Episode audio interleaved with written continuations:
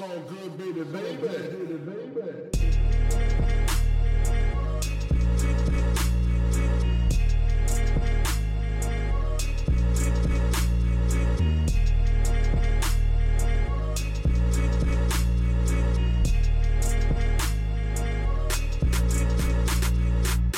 Hallo zusammen, mein Name ist Jan Wehn und ihr hört eine neue Folge vom All Good Podcast. Für diese Ausgabe habe ich mich mit Alexis Troy unterhalten. Der war in den letzten Jahren auf so ziemlich jedem Release von Division oder Selfmade Records zu hören, in Form von Produktionen, die er gemacht hat, unter anderem für Rin, für Kinder Grey, für Hugo, für die 257ers oder für Kollega. Aber der Düsseldorfer hat auch mit Leuten wie Clouseau, mit Zero oder Emma Steh zusammengearbeitet. Darüber habe ich mit ihm genauso gesprochen wie über sein Aufwachsen in Griechenland, sein Fable für Filme und sehr viele kleinteilige Nerd-Themen. Wenn ihr Lust habt, den Podcast oder die redaktionelle Arbeit von All Good zu unterstützen, dann freue ich mich darüber sehr. Ihr findet die entsprechenden Links unten in der Beschreibung. Jetzt aber erstmal viel Spaß mit der neuen Folge. Äh, bevor ich es vergesse, ich soll dir äh, ganz liebe Grüße von Moses Pelham bestellen. Ach Quatsch, Ja, das ist ja sweet. genau. Aber woher kennt ihr euch denn? Das habe ich mich dann gefragt. Ähm, wir, ja, also kennen, ähm, wir kennen uns über den Patrick Muschazzi. Ja. Ähm, der war mal mit äh, Moses hier im Studio. Aha. Und äh, da haben wir uns, also äh, haben wir uns echt lange ähm, unterhalten und waren mehr oder weniger den ganzen Tag zusammen. Mhm. Und äh, ich äh, hege ja großen Respekt vor ihm. Ähm, also nicht nur, also sowohl aus Histo also musikhistorischen Gründen, äh, als auch einfach aus ästhetischen.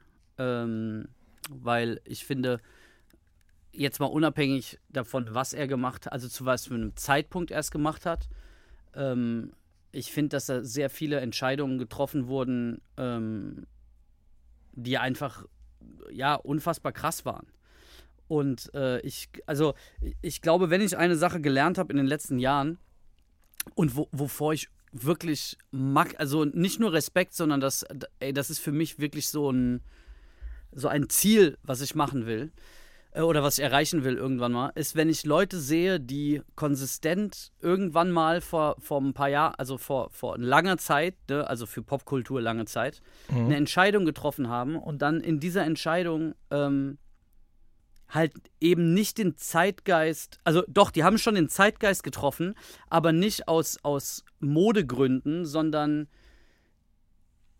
ich kann ja das gar nicht, also ich weiß, ich weiß nicht, wie ich das erklären soll. Hast du, hast du Alien gesehen zum Beispiel? Ja, also den ich. Von neu- 79. Ja, ja. Zum Beispiel, wenn du Alien guckst, jetzt, ne, 2021, wo es einfach Avengers-Filme gibt und sowas so, ne? Und du dir überlegst, dass der Film über 40 Jahre alt ist, ne? Und die Entscheidung, die er getroffen hat, 79, indem er wusste, wie er zum Beispiel technisch minimiert ist, indem er wusste, okay, das, wenn ich das zeige, das sieht nicht so geil aus oder die Technologie ist noch nicht so weit, hat er es geschafft, einen Film zu machen, den du heute immer noch gucken kannst, der immer noch fucking scary ist, immer noch inspirierend ist und immer noch eine Unterschrift hat, weißt du? Und das, ähm, das finde ich zum Beispiel auf einem, auf einem anderen Level waren die Sachen von Moses so. Also die, die Sachen, die die damals mit 3P gemacht haben, finde ich, also jetzt mal unabhängig von dem Typen, der natürlich unterirdisch ist, also, aber das erste Naido-Album ähm, ist einfach ein krasses Album. Und das ist auch nach wie vor, sind es einfach krass geschriebene Songs. Die Videos waren, waren, waren super ästhetisch so, die waren super minimal. Die, da ist wenig, da ist wenig cringe und es ist super schwer, etwas zu machen, was nach vier Jahren nicht cringe ist. Mhm. Macht das Sinn, ein bisschen? Also verstehst du Das ein macht total? Sinn. Auf jeden Fall. Ähm, und ich glaube, gerade im Rap gibt es das auch wirklich selten. Zum einen. Ne, Krank also, selten. Ja. Ich glaube, es liegt einfach daran, dass es das A noch nicht so wahnsinnig lange gibt und zum anderen eben auch einfach daran, dass die wenigsten so eine klare Agenda, so eine kreative, künstlerische äh, für sich selbst definieren und der dann eben treu bleiben oder wie auch immer. Ich habe so, so, ich habe zum Beispiel ähm, sehr spät erst, oder was heißt sehr spät, aber also auf jeden Fall vi- viele, viele Jahre nach Release erst verstanden, wie krass das erste Missy-Album ist. Ähm, also so zum Beispiel Timbaland ist jemand, der, der leider Gottes später corny geworden ist, aber aus anderen Gründen. Ähm, seine, seine Sachen, die der für Missy gemacht hat, zum Beispiel, ne, sind einfach unfassbar, Alter.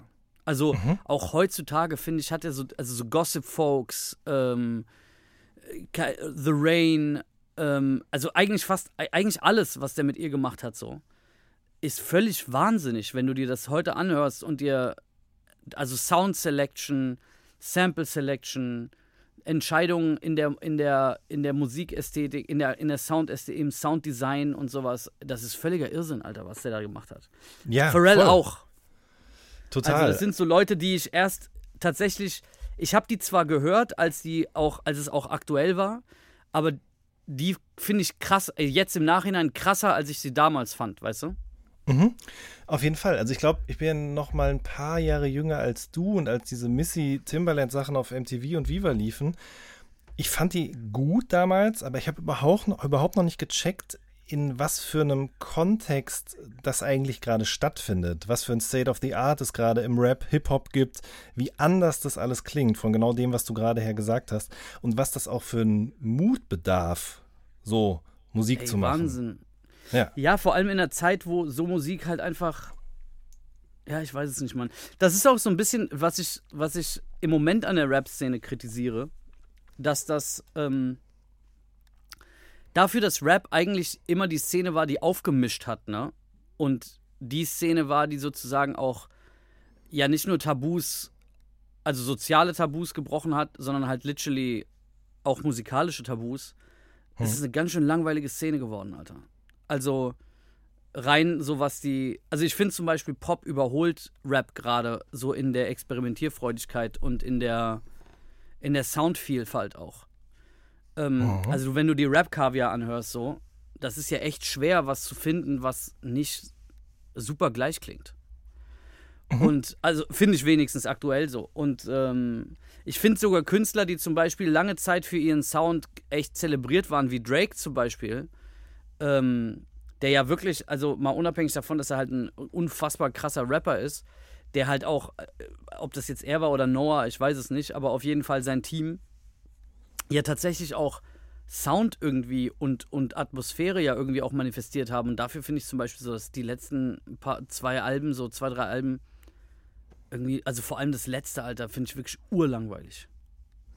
Ja, langweilig. Ich finde es, glaube ich, nicht schlecht. Es gibt schon ein paar Nee, Songs drauf, die ich gern höre, ne? keine Frage. Aber absolut, wenn, wenn man jetzt sowas wie If You're Reading This daneben hält oder, Alter. keine Ahnung, auch Take Care zum Beispiel. Ne? Also es, ich muss nur die Namen dieser Alben sagen oder einzelne Songtitel und du weißt sofort, was ich meine, weil das auf die unterschiedlichsten Arten und Weisen, und da bin ich total bei dir, das Genre irgendwie geprägt, weiter gepusht hat und auf einmal gemerkt hat, "Uah, okay, ich kann auf einmal Gino Wine samplen, zum Beispiel jetzt einfach nur, ja? Oder ich meine, Ja. es gibt ja zig Beispiele, wie er und sein Team eben Rap immer wieder neu gedacht haben.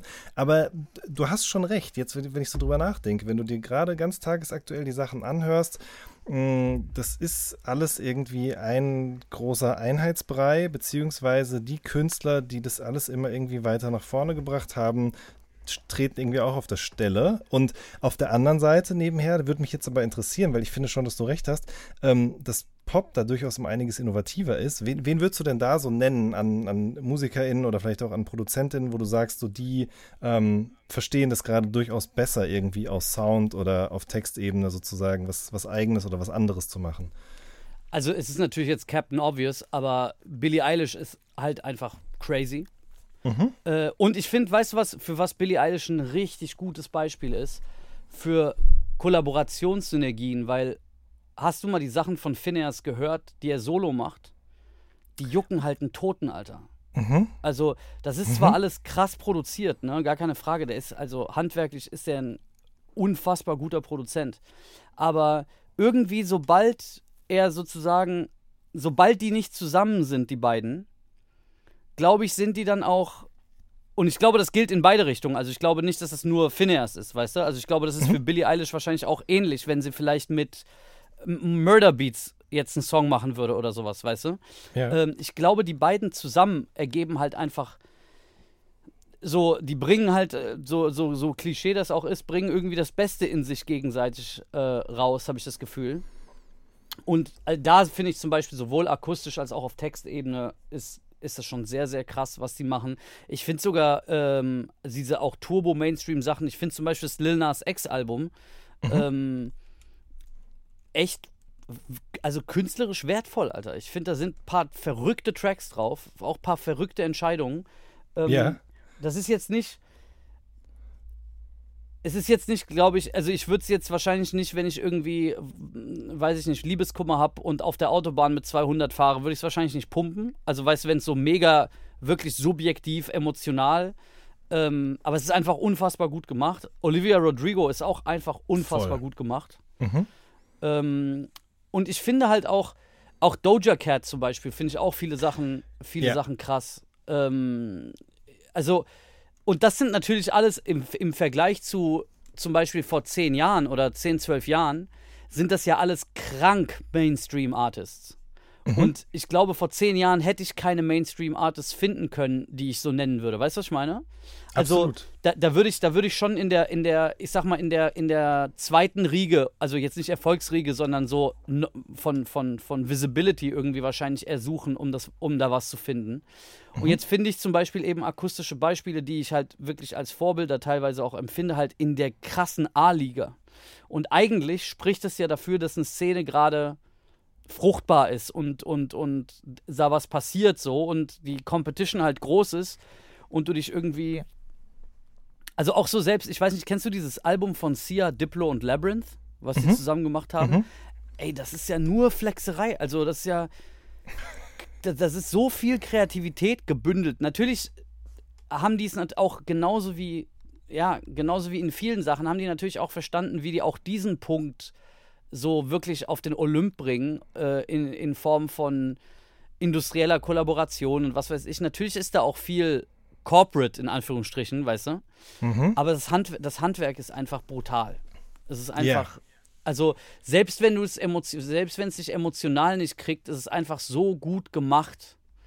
Ähm, und es klingt so gut und es sind so viele gute Ideen da drin, dass es dich eigentlich nur, dass es dir eigentlich, dich eigentlich nur weiterbringen kann, weißt du? Und das fehlt mir im Rap zum Beispiel. Also ich, das letzte Ding, was mich wirklich, wirklich, wirklich gecatcht hat, war Jack Boys. Okay. So das, ja. ähm, und das ist ja auch schon ein bisschen was her. Ich ne? wollte gerade Also- sagen, das ist schon ein bisschen was her. Ich wollte eben noch eine Sache zu diesen Popstar-Sachen sagen, weil ich glaube nämlich, dass dieses Selbstverständnis, dass da heutzutage es KünstlerInnen gibt, die eben genau das tun, von dem du gerade gesprochen hast, ne? die innovativ sind im Soundbereich, äh, auch was den Look angeht und so weiter und so fort. Das ist, glaube ich, etwas, was eben früher nicht so selbstverständlich war. Ich meine, überleg mal, als zum Beispiel, weil wir es gerade von Timbaland und Pharrell hatten auch, oder von den Neptunes, was das damals noch so für eine ähm, für ein, für ein äh, wie sagt man denn, was das für Schlagzeilen gemacht hat, als die dann Mhm. angefangen haben mit Britney oder mit Justin Musik zu machen. Ähm, das war irgendwie, da wurde immer noch über Crossover und so weiter und so fort gesprochen. Das war immer noch sozusagen Genres, die zusammenkommen. Ähm, das war das musste irgendwie, man musste man den Leuten erst beibringen. Und ich glaube, jetzt, heutzutage ist es halt ganz anders. Jemand wie Doja Cat kann alles, bringt irgendwie noch was ganz Eigenes auch mit. Das finde ich schon besonders. Und wie du sagst, ne, also genau diese Leute, finde ich, prägen auch gerade den Sound. Also, wenn ich mir die Alben, in, die in den letzten paar Wochen rausgekommen sind, anhöre, dann höre ich darauf, ähm, die Art und Weise, wie ein Lil Nas X singt zum Beispiel, ja. Oder wenn ich auf TikTok gehe, dann sehe ich da eben Doja Cat ganz vorne mit, weiß weiß ich, wie vielen Songs gleichzeitig in den Billboards, Ja, weil, ne, also das, das finde ich, also weil die das halt kann und weil, weil die für die Kids ist es halt total normal, aber für die ist das halt normaler als quasi als Rap, so, ja. Ja, und ich, also, ey, Mann, ich, ich habe das, ich sag das immer wieder, ich finde halt, also ich, ich finde Faszination schon in fast allem. Also es gibt fast, es gibt fast nix, egal ob es super, super High-End oder super, super trashy ist, ich werde immer irgendwo was finden, was mich richtig abholt, so. Ähm, und ich glaube auch, auch da gab es halt so ein paar Sachen. Shaq West zum Beispiel hat mich einfach krass abgeholt, so. Und das ist ja, das ist ja wirklich das Gegenteil von hochpolierter ähm, Industriemusik, so. Mhm. Ähm, der hat mich zum Beispiel so die Rough, ey, so sehr das leider Gottes ein sehr zwiespaltiger Charakter anscheinend war, aber für mich einer der Top-Künstler der letzten Jahren, XXX Tentation, hands down, Alter. Also das, das Level an wirklich, ey, über den Typen will ich jetzt gar nicht äh, urteilen. Da gab es auf jeden Fall sehr viele Sachen, die man auf jeden Fall an ihm sehr Safe. schlecht finden kann, so, gar keine Frage. Ähm, aber der Output, der musikalische Output war völlig, also unfassbar krass. Und das war zum Beispiel auch so eine der Sachen, ich muss sagen, davor hatte ich das, was ich bei, bei XXX und bei Little Peep gehört habe und wie mich das so abgeholt hat, hatte ich das davor bei Weekend, als der die ersten Tapes gedroppt hat, so. Ja, komplett. Also so, das hat mich, ähm, keine Ahnung, dieses, dieses erste, dieses erste XXX, obwohl eigentlich alle XXX-Alben fand ich wirklich krank. Kranker Typ, Alter. und auch kranker wobei- Producer. Wirklich? Das wusste ich gar Ja, nicht. dieser, also nicht er, aber dieser Chris Cunningham, Ach so, okay, ja gut, ihn, das auf ähm, jeden Fall. Ja. der ihn produziert hat. Ähm, krasser Typ auch. Also, dass der das zum Beispiel, dass der das, diese, diese, diese rohe Ekelhaftigkeit von dem irgendwie so verpackt hat, dass du auf der einen Seite das akustisch, also handwerklich alles voll geil ist, aber du trotzdem keine Sekunde denkst, ach guck mal, da, da wurde jemand von, weiß ich nicht, irgend so einem, von Max Martin produziert oder sowas, weißt du? Also so, du hast wirklich das Gefühl, dass diese Roughness auch in der Musik ist, die er auch als Mensch so hatte. Bei Lil Peep genauso, wobei der nicht ganz so special ist in der Produktion. Ja, das stimmt. Wobei ich finde, bei Weekend muss ich sagen, ich, ich bin nicht ausgestiegen, aber es hat mich dann doch weniger interessiert als das. Ja, Eigentlich bin ich kein Fan von genau dem, was ich jetzt gleich sagen werde, nämlich dieses, wenn jemand sozusagen aus seiner Nische rauskommt auf die große Bühne. Und ich meine, bei Weekend kann man schon sagen, das ist, glaube ich, die größte Bühne, die es überhaupt nur gibt, die er da betreten hat. Äh, einem mit gewissen Ansage Zeitpunkt. Genau. Aber ich mochte das lieber, als es sozusagen alles noch so ein bisschen im Wagen, im, äh, im, Ja, im Unkonkreten war. So. Aber ich glaube, das liegt auch hauptsächlich daran und it pains me to say it, weil ich bin wirklich. Eigentlich bin ich immer noch Weekend-Fan. Mhm. Ähm, aber ich habe das Gefühl, der ist uninteressant als Typ. Also ich habe, je mehr ich von dem sehe und je mehr ich von dem mitkriege, desto mehr denke ich mir so, krass, irgendwie so als, also da, da ist zum Beispiel Drake als Charakter, auch wenn er corny as fuck ist, super Mhm. oft, ist der aber mehr so, ja, der ist mehr noch ein Charakter, weißt du, und, und Weekend braucht immer so viel Props, finde Also der braucht so Masken und Stories und weißt du was ich, und ich glaube, als, Ja, als ja. keiner wusste, wer das ist und das alles nur nach Drogen und verruchtem Sex und Nacht und und Dings klang so, da war das dann, hat sich jeder so ein, so ein Bild von dem Typen gemacht. Genau. Äh, und ich meine, das ist natürlich, tut ihm auch insofern Unrecht, weil dieses Bild, was natürlich jeder dann individuell hat, das kann man gar nicht erfüllen, ne? Aber irgendwie. Ey, aber auf der anderen Seite, bei ihm war es halt wirklich mit Ansage, ne? Der hat, der hat halt gesagt, ich will größer werden als Michael Jackson. Und wenn du größer werden willst als Michael Jackson, dann ähm, machst du halt einfach keine, keine düstere Nischenmusik so. Richtig. Also ich glaube, da musst du halt schon, ähm, ja, da muss halt Blinding Lights her so. Was dann Ja. ähm, quasi eine sehr, sehr gute Hommage an Take On Me ist. Ey, jetzt sind wir schon mittendrin, ja? Wir sind schon 22 Minuten Ja. drin hier. Ja, Äh, die scheiße, Aufnahme sorry. läuft. Alles gut. Ähm, aber erstmal vielleicht an dieser Stelle herzlich willkommen, Alexis. ja, ey. sch- Schön, dass es endlich stattfindet. Auf jeden Fall. Es freut mich sehr. ähm, Sehr gefreut. Genau, lange geplant, jetzt klappt es endlich. Ich freue mich sehr, dass du äh, im Podcast bist und wir uns jetzt auch mal abseits von äh, privaten Gesprächen unterhalten können. Wobei das letzte Mal, dass wir uns getroffen haben, ist auch schon ewig her auf dem RIN-Konzert 2019. Ende 2019 war das. Äh, Stimmt. Das, nach dem, was alles jetzt passiert ist, wirkt es wirklich wie eine Ewigkeit und kaum noch vorstellbar. Ähm, und ich würde vorschlagen, wir sprechen nachher auch noch mal ein bisschen mehr über aktuelle Musik. Aber bevor wir das jetzt machen, gehen wir noch mal ein bisschen in die Vergangenheit. Ähm, Ja. So wie wir das in diesem Podcast, wie ich das ja sehr, sehr gerne hier mache mit den Menschen. Einiges weiß ich, glaube ich, schon, aber ein paar Sachen möchte ich gerne doch noch mal ein bisschen genauer wissen.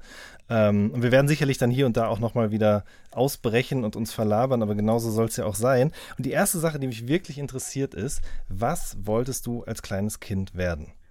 Weißt du das noch? Ähm, ja, du, also define kleines Kind. Also so. ja, wa- so was- mit, so- keine Ahnung, wenn man das erste Mal darüber nachdenkt, wenn man das erste Mal vielleicht im Ansatz versteht, dass es sowas wie Berufe gibt oder Ja. Dinge, die Menschen tun, weißt du?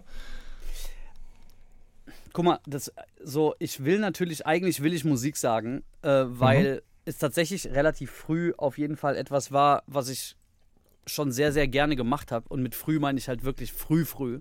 Also so sechs, sieben oder so. Ähm, aber ich glaube, mein Umfeld und sozusagen mein, mein, mein Aufwachsen war halt, da war das halt so, sowas von keine Option, dass das ein echter Beruf sein könnte, dass ich glaube ich, dass äh, ähm, dieses, dass es vielleicht tatsächlich ein Beruf sein könnte, eben lange unterdrückt habe so. Ähm, Mhm. Aber wahrscheinlich,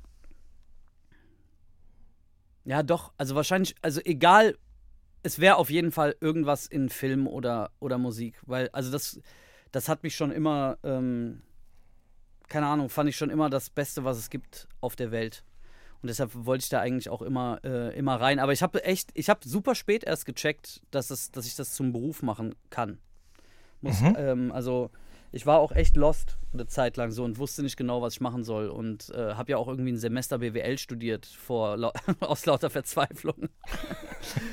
ähm, was halt Ähm. äh, unfassbar falsch war. Aber ja, ich kann Ja. mich nicht, also ich glaube, ich glaube, so ein Berufswunsch, ich weiß auf jeden Fall, dass ich in der Schule, da war ich auf jeden Fall super jung, ich glaube so 10, 12 oder sowas, ähm, hatte ich schon Mitschülerinnen, äh, die wussten, ja, ich werde Arzt oder ich will Rechtsanwalt oder ähm, keine Ahnung, irgendwas. Oder ich übernehme den Job meines, meines, also ich übernehme den Laden meiner Eltern oder sowas, weißt du? Und da weiß ich auf jeden Fall, da habe ich schon, äh, ich mit neun wahrscheinlich so Existenzängste gehabt. weil ich so dachte, fuck, ich weiß gar nicht, was ich machen soll. Äh. Ähm, du bist ja in Frankfurt geboren, 82, aber du bist dann in Griechenland groß geworden, ne? Ja, Wo eigentlich genau? ähm, ich bin in Thessaloniki im Norden ist das. Das ist quasi die zweitgrößte Stadt äh, in Griechenland ähm, nach Athen. Und äh, auch eine Millionenstadt tatsächlich, aber im, so ein bisschen, ich glaube, safe weniger als die Hälfte. Ich glaube sogar noch weniger als Athen. Ähm, und ja, war halt wu- äh, wunderschön, ne? Es war halt direkt am Meer und äh, gutes Wetter, nette Leute, tolles Essen und eine eigentlich sehr sorglose, beziehungsweise was heißt sorglos, aber halt, ähm, ich sag mal, von den äußerlichen Gegebenheiten sehr sorglose Kindheit. Also, weißt du, Kriminalität war sehr gering. Ähm, man konnte halt draußen sein die ganze Zeit. Es gab viele Probleme, äh, die es heute gibt, auf jeden Fall nicht. Aber es war halt, ähm, ja, man, man hat Griechenland natürlich so popkulturell nicht wirklich auf dem Schirm. Also vor Ja. allem jetzt, ich sag mal, die letzten 30 Jahre oder sowas. Aber tatsächlich war das immer ein sehr musikaffines Land und vor allem äh, die Städte, also Athen und Thessaloniki, waren halt auch immer sehr mu- musik- und kulturgetrieben. Ähm, und in der Zeit, wo ich da halt aufgewachsen bin, war es halt auch so, dass du. Natürlich war der Mainstream super räudig, also wahrscheinlich noch räudiger als in Deutschland. Aber die Leute, die halt nicht im Mainstream waren, ähm, die waren halt alle sehr informiert, weil es gab halt, es war, es gab halt einen sehr hohen Informationsaustausch zwischen Leuten, weißt du? Also man hat, ähm, es gab dann den einen Plattenladen, der dann zum Beispiel nur Metal-CDs und Platten verkauft hat. Und der Typ war halt ein wandelndes Lexikon. Und dann hat halt irgendjemand aus London irgendwie aus dem Urlaub dann so zwei, drei, vier Zeitschriften, Metal Hammer-Zeitschriften mitgebracht, weißt du? Und dann hast du die durchgeblättert und wirklich bis auf die letzte Seite und so. Und man war irgendwie sehr wissbegierig. Und ich glaube schon, dass es mich, das, also diese, ähm, ist die Verknappung quasi mich auf jeden Fall geprägt hat, mich in so Sachen reinzufressen, weißt du? Ich glaube, Überfluss von Informationen überfordert dann auch ein bisschen. Und ähm, ja, ich weiß, wie bin ich denn überhaupt da drauf gekommen? Du hast mich einfach nur gefragt, wo ich aufgewachsen bin, ne? Sorry. Genau, aber es ist, doch perfekt. Ich wollte nämlich genau dahin. Also wie kommt es eigentlich, dass du ähm, lange nicht darüber nachgedacht hast, dass Musik vielleicht auch was ist, mit dem man Geld verdienen kann und so weiter. Und ich wollte jetzt dann eben auch wissen, wie das, wie du es damals so wahrgenommen hast, was die musikalische Landschaft dort angeht. Und diese Verknappung, das ist ja tatsächlich aber am Ende des Tages wirklich auch was, was dich dahin geführt hat, weil ähm, du hast damals dann das Face Value Album von Phil Collins von deinen Eltern bekommen auf Kassette, ne? Ey, das, war so- da, woher weißt du das eigentlich? Habe ich dir das mal erzählt? Könnte sein, ja. Crazy. ähm, ja, also meine Ma hat mir die Kassette äh, geschenkt zu Ostern. Mhm. Da war ich fünf oder sechs, glaube ich. Ich weiß es gar Mhm. nicht mehr. Genau. Ähm, auf jeden Fall kann ich mich zum Beispiel erinnern, dass äh, ich weiß nicht, ob es eine Erinnerung ist, die ich tatsächlich habe. Wahrscheinlich gibt es den ein oder anderen äh, Podcast-Hörer, der sagt so, nein, kann nicht sein, kognitive Erinnerungen macht man erst ab 10 oder so, ich weiß es nicht. ähm, aber es gab, also in den 90er Jahren waren so, äh, beziehungsweise in den so late 80ern äh, waren in so Hotelanlagen in Griechenland so der Hit. Also man ist in Hotelanlagen gegangen, um sich zu entertainen, auch selbst wenn du nicht da ge geblieben bist, ne? Bist du in die Hotelbar oder ins Hotelrestaurant. Und ich kann mich erinnern, dass ich mit, der, mit meiner Mutter und einer Freundin von ihr ähm, sind wir irgendwie, die wollten was trinken und haben mich halt mitgeschleppt und ich musste mich dann halt selber beschäftigen und da war halt irgendwie so ein kleiner Pool und äh, dann habe ich so ein, so ein, äh, so ein Kiba bekommen und dann lief In the Air Tonight. So erinner, also wenigstens so erinnere ich mich und so, hat's, so erzählt es auch meiner Mutter, meine Mutter.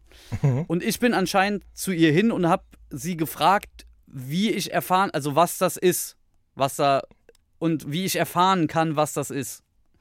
Und dann äh, hat sie dann, ich weiß es gar nicht mehr, ob sie gefragt hat oder ich habe keine Ahnung, wie wir auf jeden Fall auf die Information gekommen sind. Aber äh, es war auf jeden Fall Face Value und es war halt In the Air Tonight. Und das ist meine erste, meine erste Erinnerung an so, dass mich etwas so getriggert hat, dass ich wissen musste, was das ist. Und ich glaube, diese Kassette, also vor allem diesen Song habe ich, ich glaube, das ist der Song, den ich am meisten in meinem Leben gehört habe. Also allein Okay. einfach nur statistisch gesehen, weil ich ihn halt so früh auch äh, so, sozusagen kennengelernt habe.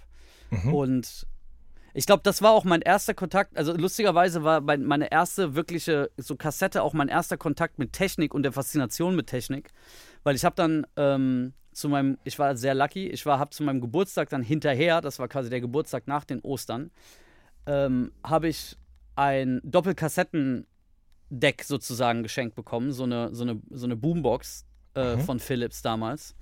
Und da konntest du von der einen Kassette auf die andere aufnehmen. Und das hat meinen Kopf zum Explodieren gebracht, Alter. Also, dass es möglich war, sozusagen etwas zu duplizieren. Ähm, und dass jemand etwas hat und ich hole mir dann eine Kassette und dann überspiele ich das so. Das hat mich so krank fasziniert. Und ich hatte die Funktion bei diesem Philips-Ding, konntest du nämlich die Kassette, also das A-Tape laufen lassen und auf dem B-Tape aufgenommen, aber parallel konntest du noch mit dem Mikrofon auf das B-Tape auch noch aufnehmen. Und da habe ich dann äh, eine Radioshow moderiert über dieses Phil Collins Album. Und ähm, ich weiß nicht, das war, also da, da, für mich war da schon klar, alter Technologie ist einfach das Geilste, was es gibt auf der Welt. Das war wirklich mindblowing. Schön. Also, ja, glaube ich.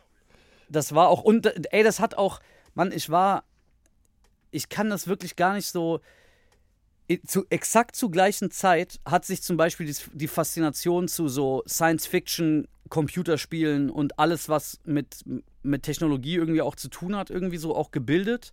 Das hat sich dann auch teilweise in der Musik wieder gespiegelt, obwohl ich dann ja relativ schnell irgendwie in so, in, in Bandmusik quasi äh, abgedriftet bin.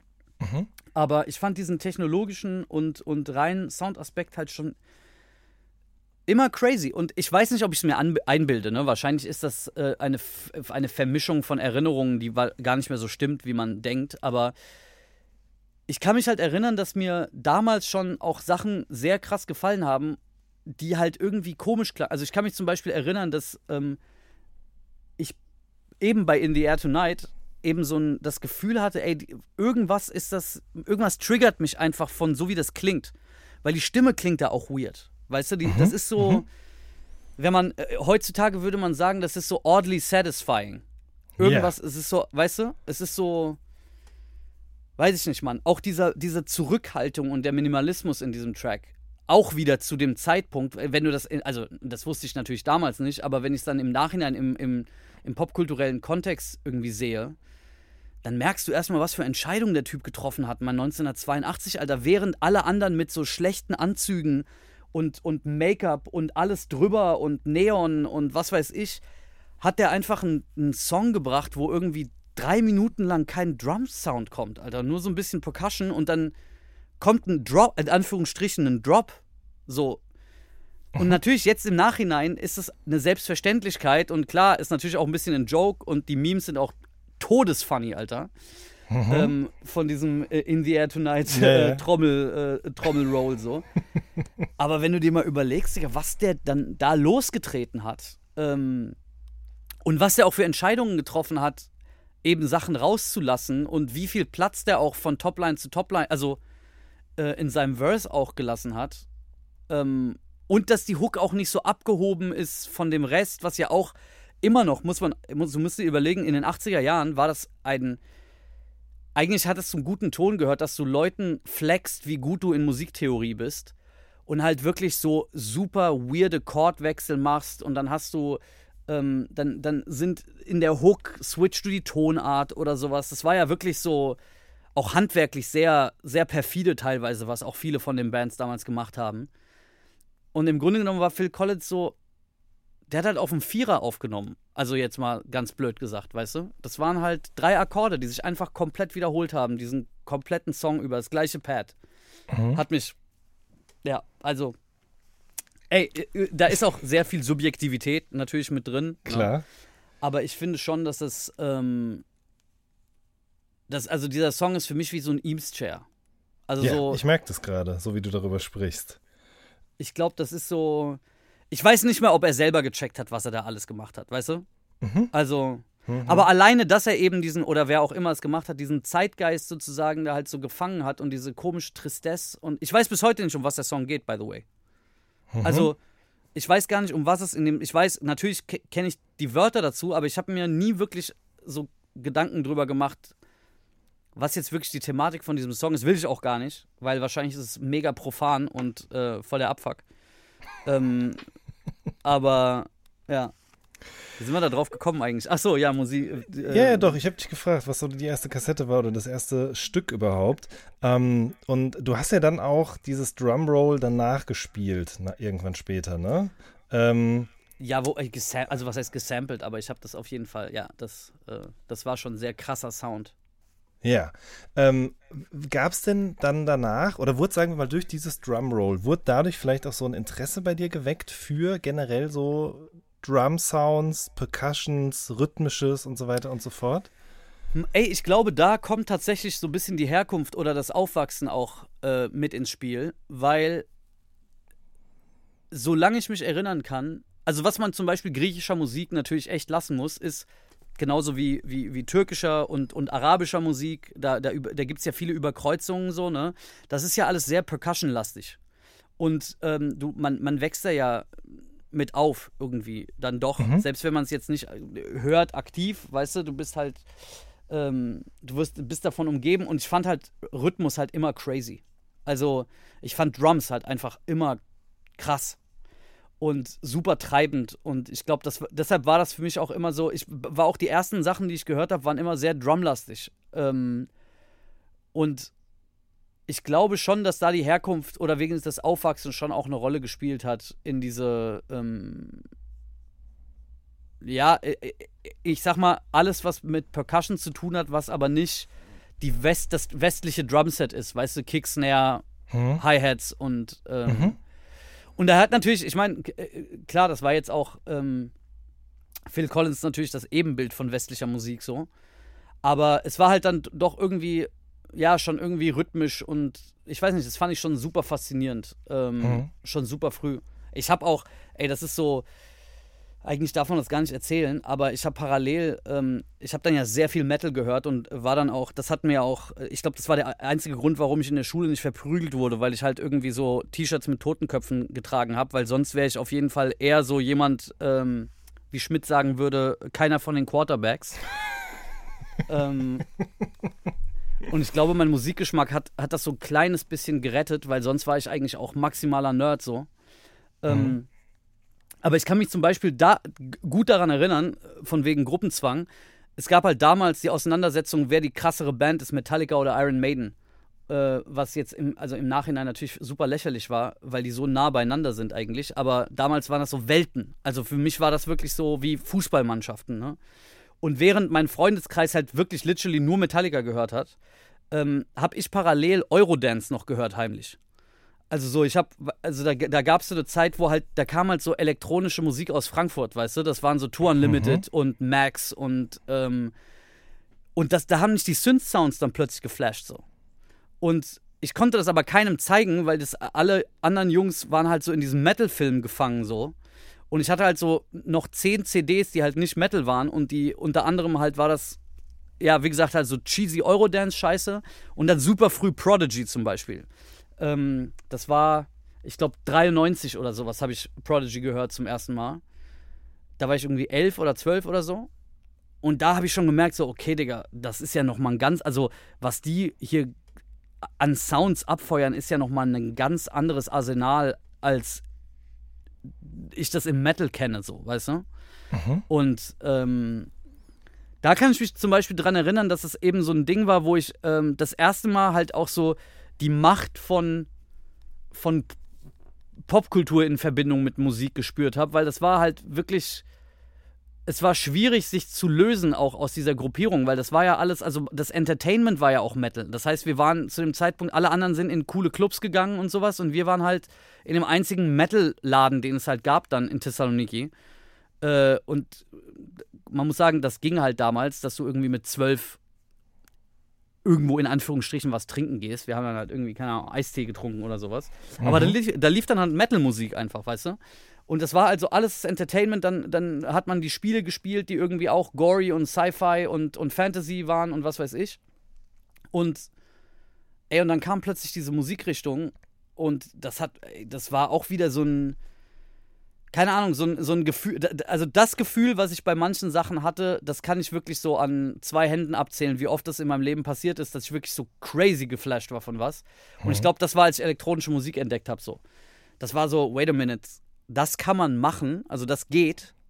So, als ich das verstanden habe, dass es Klangerzeuger gibt, die halt, ähm, ja, nicht das ist, was man halt so bei Bands sieht, so, das war wirklich, also krasser Gamechanger für mich auf jeden Fall. Krass, okay. Und ich meine, die Konsequenz aus dem Hören von äh, Metal- und Rockmusik war, dass du halt eben nicht mehr Klavier, sondern E-Gitarre spielen wolltest, ne? ja, Ähm, klar. Und die Konsequenz aber aus diesem Hören von elektronischer Musik, was war das dann? Oder war das erstmal nur Konsum, Genuss äh, oder Beobachten? Ey, ich glaube, ich habe das schon ein paar Mal gesagt. Ich glaube, das war erst Faszination und boah, wie geil ist das denn? Dann maximale Depression, weil ich nicht verstanden habe, was da passiert und wie das geht. Ähm, Mhm. Und das mir dann so fern, also weißt du, ich, dieses, es ist ja, guck mal, Kunst ist ja nichts anderes als Imitation. Also du willst ja, du etwas inspiriert dich, du findest irgendwie etwas berührt dich, was auch immer und dann, wenn du dann sozusagen künstlerisch tätig sein willst, dann willst du ja das, was du, was dir etwas gegeben hat, äh, haben, äh, äh, etwas, was, was dir etwas gegeben hat, willst du dann channeln durch deine, keine Ahnung, Persönlichkeit oder deine, Ja, dein, dein ja. Filter und deine, oder du, du, du addierst dann halt noch so ein bisschen deinen Senf sozusagen dazu. Aber im Grunde genommen ist ja super viel, vor allem am Anfang, ist ja super viel Kunstimitation von irgendwas. Oder Rekreation so, ne? Und das, Genau. das war halt, da war das für mich halt eben dieses, also die, die, die Depression kam dann eher dadurch, wo ich dachte, ey, okay, ich habe keine Ahnung. Also bei Gitarre wusste ich, dass ein Riff, ich wusste, was Zerre ist, wenn ich das spiele auf meiner E-Gitarre. Ich kann es natürlich nicht ansatzweise so geil spielen wie Hetfield, aber ich verstehe, was der Weg wäre, da hinzukommen, weißt du? Und dann habe ich elektronische Musik gehört und plötzlich wusste ich gar nicht mehr, wie es geht. Also ich habe nicht verstanden, was ich da höre. Ähm, also ich habe nicht mehr verstanden, ich konnte mir den Klangerzeuger nicht mehr vorstellen. Das hat mich erst in den Wahnsinn getrieben, Alter. Ähm, weil ich dann bei Prodigy, ich, das ist natürlich auch, ähm, ich meine, das ist schon viel, die sind schon viele Leute, äh, viele, äh, vielen Leuten schon ein Begriff, aber da waren halt Sounds damals drauf, was ich gar nicht gecheckt habe, dass es halt Samples waren oder dass die halt pro, ge, geprocessed wurden durch Effektketten und sowas, die ich halt, das wusste ich halt damals alles nicht. Und es, ich wusste beim besten Willen nicht, wie das geht. Und dann kam die dritte Phase sozusagen und die war dann die Lernphase und dann wusste ich so, okay, ich muss irgendwie checken, wie das geht. Und dann fing halt dieses, ja, irgendwie in fucking Nordgriechenland halt verstehen, wie Musiktechnologie funktioniert. Ja, und wie macht man das? Ey, God bless meine Eltern, Mann. Ähm, die zwar keinen Schimmer hatten, was ich davor habe oder auch, glaube ich, nicht richtig verstanden haben, warum mich das so fasziniert, aber die haben schon echt verstanden, dass mich das Schlaf, also um den Schlaf bringt. Mhm. Und ähm, die haben dann, die haben im Grunde genommen alles ermöglicht, so gut es ginge, in unserem, in unserem dann doch ähm, ja schon begrenzten finanziellen Rahmen so. Aber ähm, ey, wir haben also zum Beispiel, ich kann mich daran erinnern, das war dann schon ein bisschen später, also das ist jetzt schon wirklich so, ähm, ich glaube, da war ich schon so 19 oder sowas. Aber die haben zum Beispiel den wirklich damals den einzigen Typen, der irgendwie keine Ahnung, nur ansatzweise so Musikproduktion lernen könnte, konnte, haben die dann gefunden in Thessaloniki und der hat mir dann so Privatunterricht quasi in Musikproduktion gegeben. So. Ähm, und das halt auch zu einer Zeit, man, wo Musikproduktion, also da gab es noch keine YouTube-Tutorials und ähm, kein, das war schon crazy. Also der Typ hat mir noch, ähm, ich will auch seit Jahren den irgendwie mal ausfindig machen, aber der hat mir halt noch so Synthesizer beigebracht und so ein Shit, weißt du? Und so, ana so analoges Modeling auf, ähm, also mit so Sinussen und, und halt wirklich, also so Basic Shit irgendwie versucht noch beizubringen. Ähm, aber ey, so, das war einfach Trial and Error. Also ich habe halt dann, an, ich habe dann einen Rechner irgendwann mal bekommen. Ähm, wie gesagt, zu der Zeit war das dann halt auch, es, es gab so ein Tracking-Programm, das hieß Fast Tracker, das hat man auf DOS programmiert und da gab es dann in den ersten Jahren des Internets gab es dann so, so Jungs, die Psychedelic Trance da drauf produziert haben. Und die, das hast du dann wirklich pro, also programmiert, wirklich, ne? Wann, und die Dinger habe ich mir zum Beispiel runtergeladen, als gäbe es keinen Morgen mehr und habe da meine ersten so Versuche gemacht, in Sachen zu sequenzen. Das muss gewesen sein, ja, auch so Ende der 90er oder sowas. So Mitte, Ende der 90er. Super räudig. Also wirklich super, super räudig, super langwierig alles. Und natürlich kam das in keinster Weise nur ansatzweise in die Nähe von dem, was du hörst, weißt du? Und das ist schon, also es ist schon eine, eine, eine sehr hohe Frustschwelle, weil ich glaube, was, was, was heutzutage einfacher ist, glaube ich, ist, du hörst was im Radio und dann setzt du dich an den Rechner und das, was du machst, ist zwar natürlich nicht so geil wie direkt wie das im Radio, aber du kommst schon pretty fucking close, relativ schnell. Ähm, also vor allem, wenn du, sagen wir mal, ein Trap-Beat, kommst du schon relativ schnell mit den Tools, die es heute gibt, an Trap-Beat, wo du wenigstens in der Nähe bist, dass man sagt, okay, das ist ein Trap-Beat und das ist auch ein Trap-Beat. Voll. Und, und das war halt damals, war diese, von dem, was du gehört hast, versus das, was du machen konntest, waren halt so krasse Welten, dass ich halt unfassbar viel gefrustet war und zwischendurch auch so ein bisschen aufgegeben hatte, weil ich einfach nicht auf den grünen Zweig gekommen bin, Mann, weil viele Sachen waren dann auch, ja, einfach Rocket Science für mich. Also, ähm, auch, dann, dann war ich auch gar nicht so technikversiert ähm, oder dann so Technologie interessiert, dass ich so ganz krank in die Tiefe gega- gegangen bin, weißt du, sondern ich wollte es eigentlich, ich wollte es einfach benutzen. Und das Wissen, was ich mir angeeignet habe, habe ich mir immer nur angeeignet, um es zu nutzen und nicht, um dann in die theoretischere Tiefe noch zu gehen, weißt du? Und da war halt die Usability von diesem Programm war halt ähm, echt unterirdisch so. Und dann ja, und dann ist man halt ein Teenager und dann plötzlich kommen andere Interessen noch dazu. Und dann habe ich es irgendwann mal so ein bisschen auch sein lassen dazwischen äh, und bin dann im Gaming verfallen äh, ein paar Jahre und habe dann sehr viel, also so nur Tech-Stuff irgendwie ähm, gefeiert und dann Musik sozusagen nur noch gehört, in Anführungsstrichen. Ähm, aber dann kam wieder die klassische Band irgendwann mal dazu. Und da fing es dann auch an, dass ich produzierte, also produzieren ist jetzt wahrscheinlich auch ein viel zu krasser Begriff für das, was ich damals gemacht habe, aber dann habe ich mir halt so ein, so ein, Vor-, so ein Vierspur-Ding äh, irgendwie geholt. Auch da, ey, God bless my parents, weil die halt wirklich auch mir das irgendwann mal geschenkt haben. Dann hatte ich halt so ein, so ein, so ein Vierband, so ein Vierton, äh, Vierspurgerät und habe da so die ersten Songs aufgenommen und dann irgendwann mal konnte man es dann mit dem Rechner verbinden und so und dann Step by Step bin ich dann wieder rein und ich glaube so, also von dem Zeitpunkt, sagen wir mal, wo ich in der Produktion war und es dann nie wieder gelassen habe, war ich glaube ich so 18. Okay. Also ich glaube da, so ab dann habe ich es dann nie wieder aufgegeben so. Also so Mhm. seit 18 sozusagen die letzten 20 Jahre, ähm, ja, ist es dann irgendwie ein sehr wichtiger Teil gewesen meines Lebens. Verstehe. aber- Ja. Ähm, aber wie kam Hip-Hop dann da rein? Also, ich meine, wir haben jetzt viel über, über Rock gesprochen, über Eurodance, über Phil Collins. Ähm, das hat tatsächlich auch mit de deiner familiären Collection nach Deutschland zu tun, oder? Ähm, ja, ich habe genau, ich habe ähm, ich einen äh, Cousin gehabt, der leider viel zu früh von uns gegangen ist, ähm, der sehr viel Rap und Hip Hop ähm, gehört hat und der hat halt in Frankfurt gewohnt damals und ähm, der hat mir tatsächlich, das müsstest du jetzt wissen, wann ist Napalm rausgekommen von Azad? Ähm, boah, 99 oder 2000 oder 2001. Ja, darum, ja, ja, ich, glaub, ich, glaube, ich glaube früher als 2001. Ich glaube 2099. Ähm, da war ich bei Weihnachten, habe ich ihn besucht und da hatte der Napalm da und der hat immer davor, also der hat zum Beispiel auch eine Zeit lang Metal gehört, aber der hatte dann schon vor mir hat der Biohazard gehört und Machine Head und so. Und das waren halt diese Crossover, diese Bay Area Crossover-Sachen. Mhm, mhm, und da war ja schon viel Rap drin irgendwie, ne?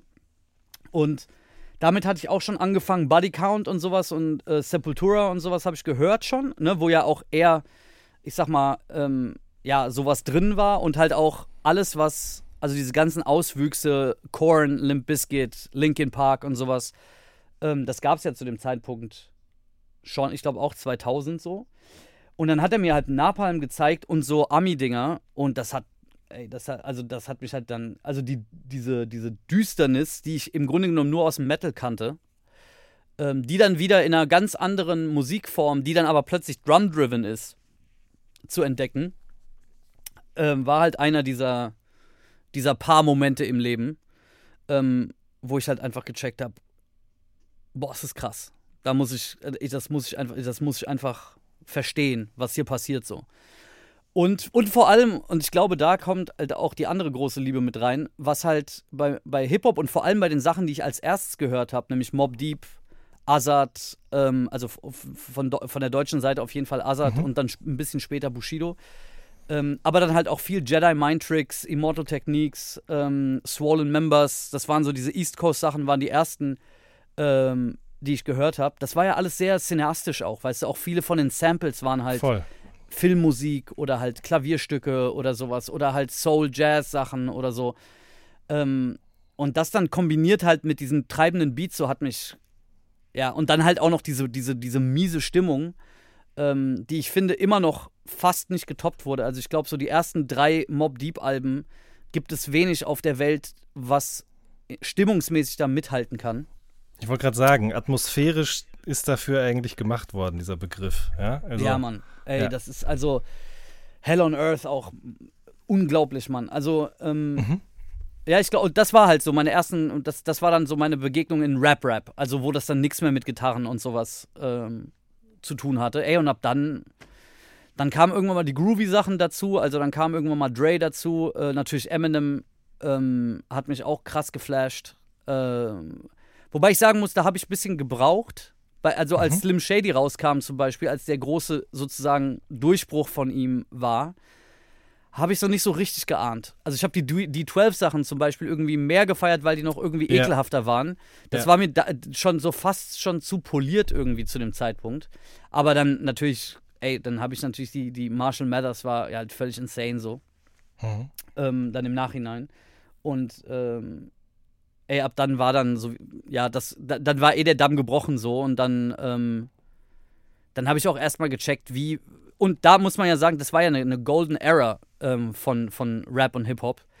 Ähm, dann gab's, dann kam RB plötzlich dazu, weißt du, und dann hast du, da, das kommt natürlich dann auch in die Lebensentwicklung mit rein, ne? Dann hast du irgendwie mit, mit äh, 17, 18, 19, 20, 21 kommt dann halt hast du auch die Mellow-Phasen und dann willst du halt irgendwie, dann habe ich RB entdeckt, fand ich RB krass. Ähm, dann habe ich Sade irgendwie, keine Ahnung, so mit 18 und 19 auch entdeckt und war völlig blown away irgendwie von, auch von der Produktion, auch von der Atmosphäre und so und von ihrer Stimme und keine Ahnung. Dann habe ich so auch diese, diese Mellowness plötzlich. Ich glaube, das war das erste Mal in meinem Leben, dass ich Mellow Musik gehört habe, außerhalb von Klassik oder so. Oder irgendeiner so Metal-Ballade, die immer das, der letzte Song auf dem Album war. Wo die noch so eine, weißt du? Mhm, mhm, so für den Closer noch. Einmal genau. so mit cleaner Gitarre spielen. ähm, ey, und ab dann, ab dann weiß ich nicht mehr, ab dann verschwimmt alles, weil dann danach war nur noch Mayhem. Dann war halt auch Internet, ähm, verbreitet. Das heißt, du kamst an Informationen, dann gab es Audio Galaxy und Emule und was weiß ich und Na Napster und ey, dann war sowieso, Alter. Also, ich glaube, als ich verstanden habe, dass ich es die Möglichkeit gibt, irgendwas von irgendjemandem runterzuladen oder irgendwas zu finden im Internet, was ich, woran ich sonst nicht komme, irgendein Japan-Import oder sowas. Mhm. Das war, ich, ich konnte mein Glück gar nicht glauben. Also ich Ja. glaube auch, äh, Internet war, also als ich Internet war, das, also ich glaube, wir waren in Thessaloniki wirklich sehr früh in den, bei, den, in, bei den Familien dabei, die Internet hatten, was auch meine Eltern, glaube ich, in den finanziellen Ruin gestürzt hat. Also ich kann, Weil du pro gab- MB bezahlt hast, oder sie, besser gesagt, ja? Beim ja, ja, Download. pro MB mit 14.4 Modem und dann halt, weiß ich nicht, mein, also wie oft es passiert ist, dass ich im Internet war und, keine Ahnung, mein Vater ans Telefon gegangen ist und irgendjemand anrufen wollte und seine Stimme durchs Modem mich angeschrien hat, dass ich jetzt aus der Leitung gehen soll und so. Während ich irgendwie Warcraft 2 gespielt habe, Alter. Oh Mann, das kann man. Ey, das sind so, das sind so Dinger, Mann. Das ist natürlich jetzt so, so ein ekelhafter Boomer-Talk, aber Klar. ich glaube, dieser Struggle an Technologie zu kommen, Ja. der hat schon irgendwas, also der hatte für mich auch was, weißt du? Dieses, dass Technologie etwas ist, was halt eben nicht immer da war und eben nicht einfach existiert, ähm, war für mich so faszinierend, Mann. Und äh, deshalb habe ich immer noch wie ein kleines Kind irgendwie, wenn neue Sachen rauskommen oder sich eine technologische Entwicklung ähm, irgendwie tut, das ist, es fasziniert mich immer noch. Also ich bin immer noch interessiert in allem, was, selbst wenn ich nichts damit zu tun habe, selbst wenn es in Biotechnik ist oder sowas, weißt du? Und irgendwie nur einer sagt, ja, wir haben jetzt, äh, keine Ahnung, die erste Iris aus Gummibärchen geklont oder sowas. Das, ich finde es einfach crazy interessant. Und es, ich, das ist alles ein bisschen zurückzuführen auf dieses, diese Fakt, dass Technologie nicht einfach da ist. Weißt du, Dann- du musst da schon, musst hasseln, um da dran zu kommen.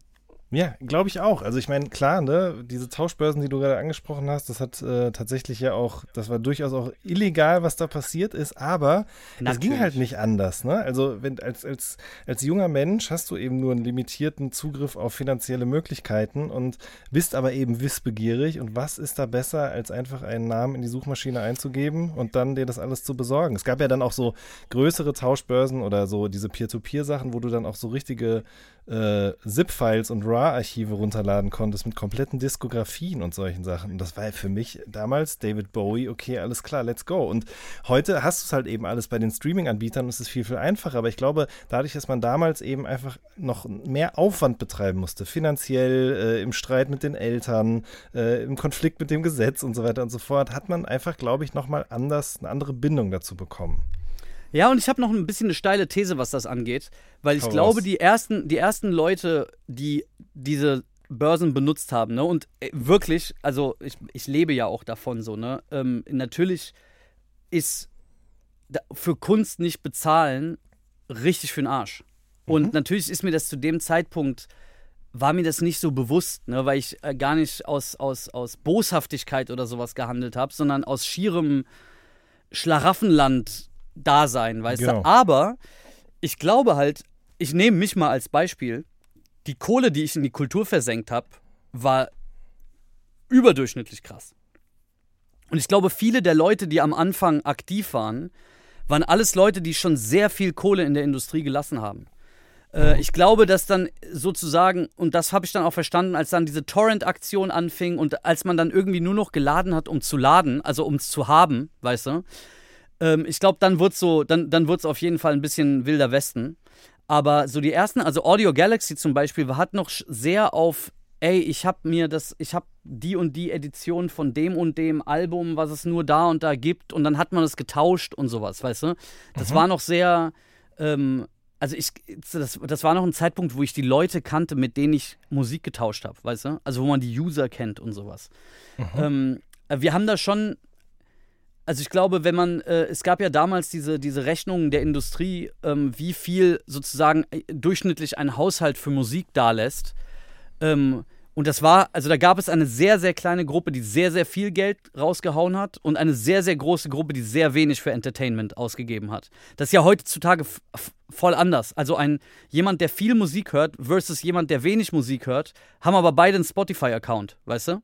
Also sie mhm. geben beide ungefähr die, die, so den same amount sozusagen ja. ähm, äh, aus. Oder auf jeden Fall ist die Diskrepanz sehr viel, sehr viel niedriger, als sie halt mal war dass ich, keine Ahnung, mein komplettes Taschengeld und äh, also weit in meine, in meine 20er ähm, unfassbar viel Kohle, also immer noch, aber äh, unfassbar viel Kohle für CDs ausgegeben habe. Jetzt die letzten zehn Jahre halt für Vinyl anstatt CDs.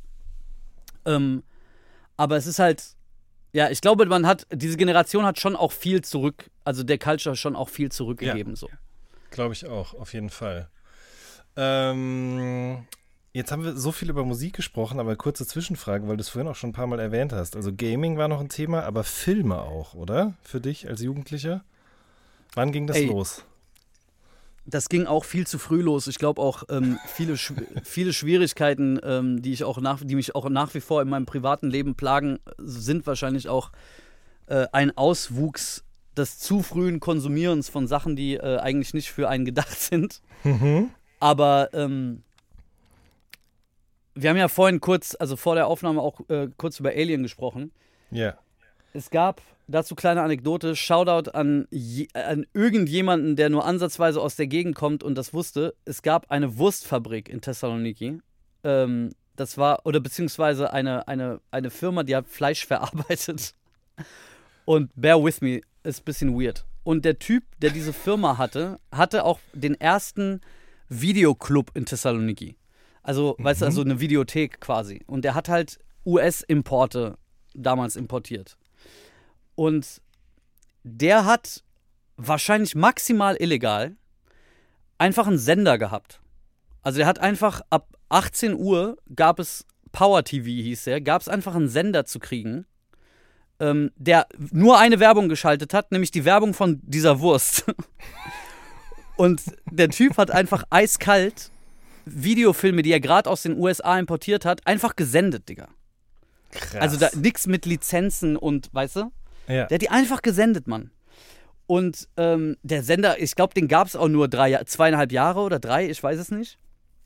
Auf jeden Fall war das fucking Insanity, weil du hast halt plötzlich Filme gesehen, wie Alien 2, Terminator, was weiß ich, so, so Sachen, die halt klar, natürlich, also der, der, so ich, der, der, der, die Zeitspanne von Kino zu VHS war länger als jetzt von Kino zu Streaming natürlich, ne? Aber es war trotzdem, Amerika war sowieso natürlich vor, weit vor Europa. Und der ist dann halt auch noch an die US-Importe sozusagen gekommen und deshalb liefen einfach in Griechenland Filme, die zum Beispiel in Deutschland erst Jahre später im Free TV liefen so. Und ähm, meine Eltern waren, hatten ein sehr, sehr gutes Social Life und deshalb waren die halt Wochenende immer weg.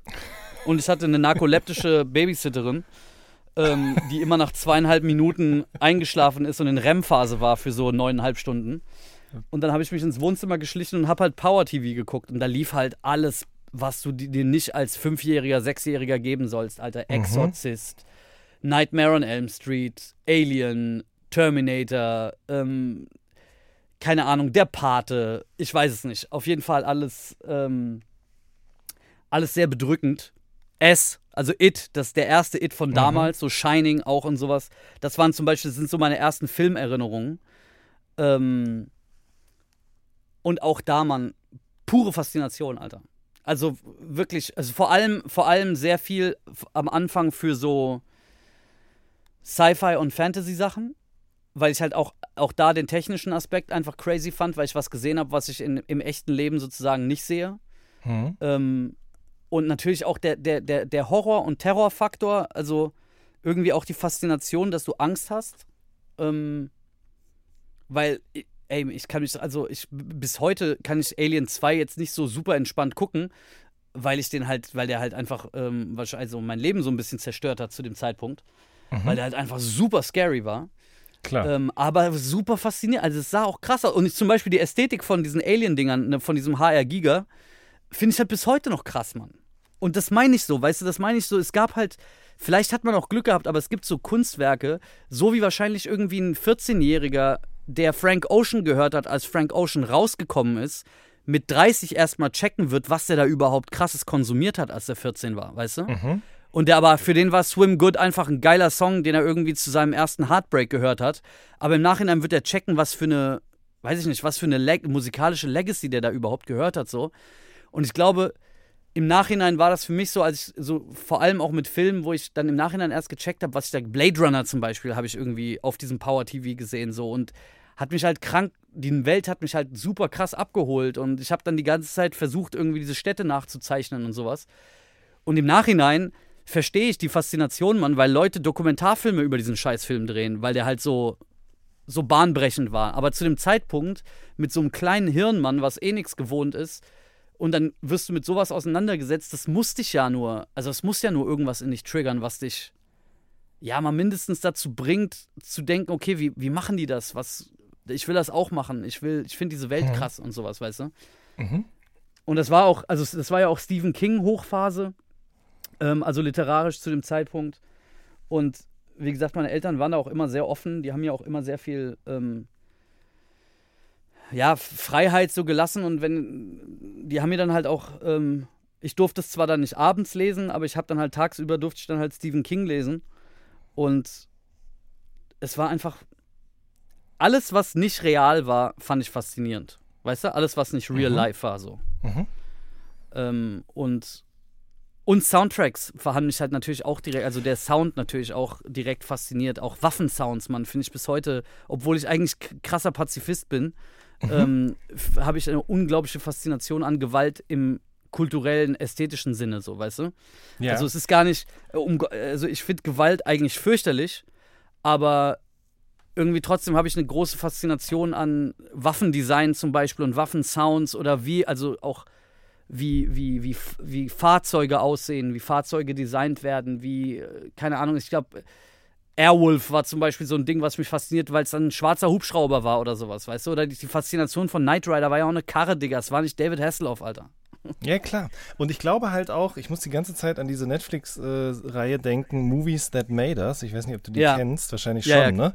Und Ja. ich meine, da wird einem ja auch nochmal gewahr, dass da diese, dass diese Frage, wie haben die das eigentlich gemacht, durchaus berechtigt ist, weil man oft auf die Dinge überhaupt nicht kommt, wie diese Kostüme sozusagen überhaupt entstanden sind oder wie eben zum Beispiel bei, auch bei Jurassic Park die Dinosaurier entstanden sind und so weiter und so fort. Und ich glaube, dass schon in dieser Zeit 80er, 90er eben Filme auch nochmal ganz anders gemacht worden sind als dann danach, als CGI immer salonfähiger geworden ist. Ist ja auch, eine, ist ja auch faszinierend zu betrachten, dass diese Dinosaurier in Jurassic Park, die damals in den 90er Jahren so realistisch aussahen, bis heute immer noch so realistisch aussehen irgendwie, ja. Und das, obwohl die Technologie ja viel, viel besser geworden ist im Laufe der Jahre. Man meinen müsste, eigentlich würden auch die Dinos besser aussehen.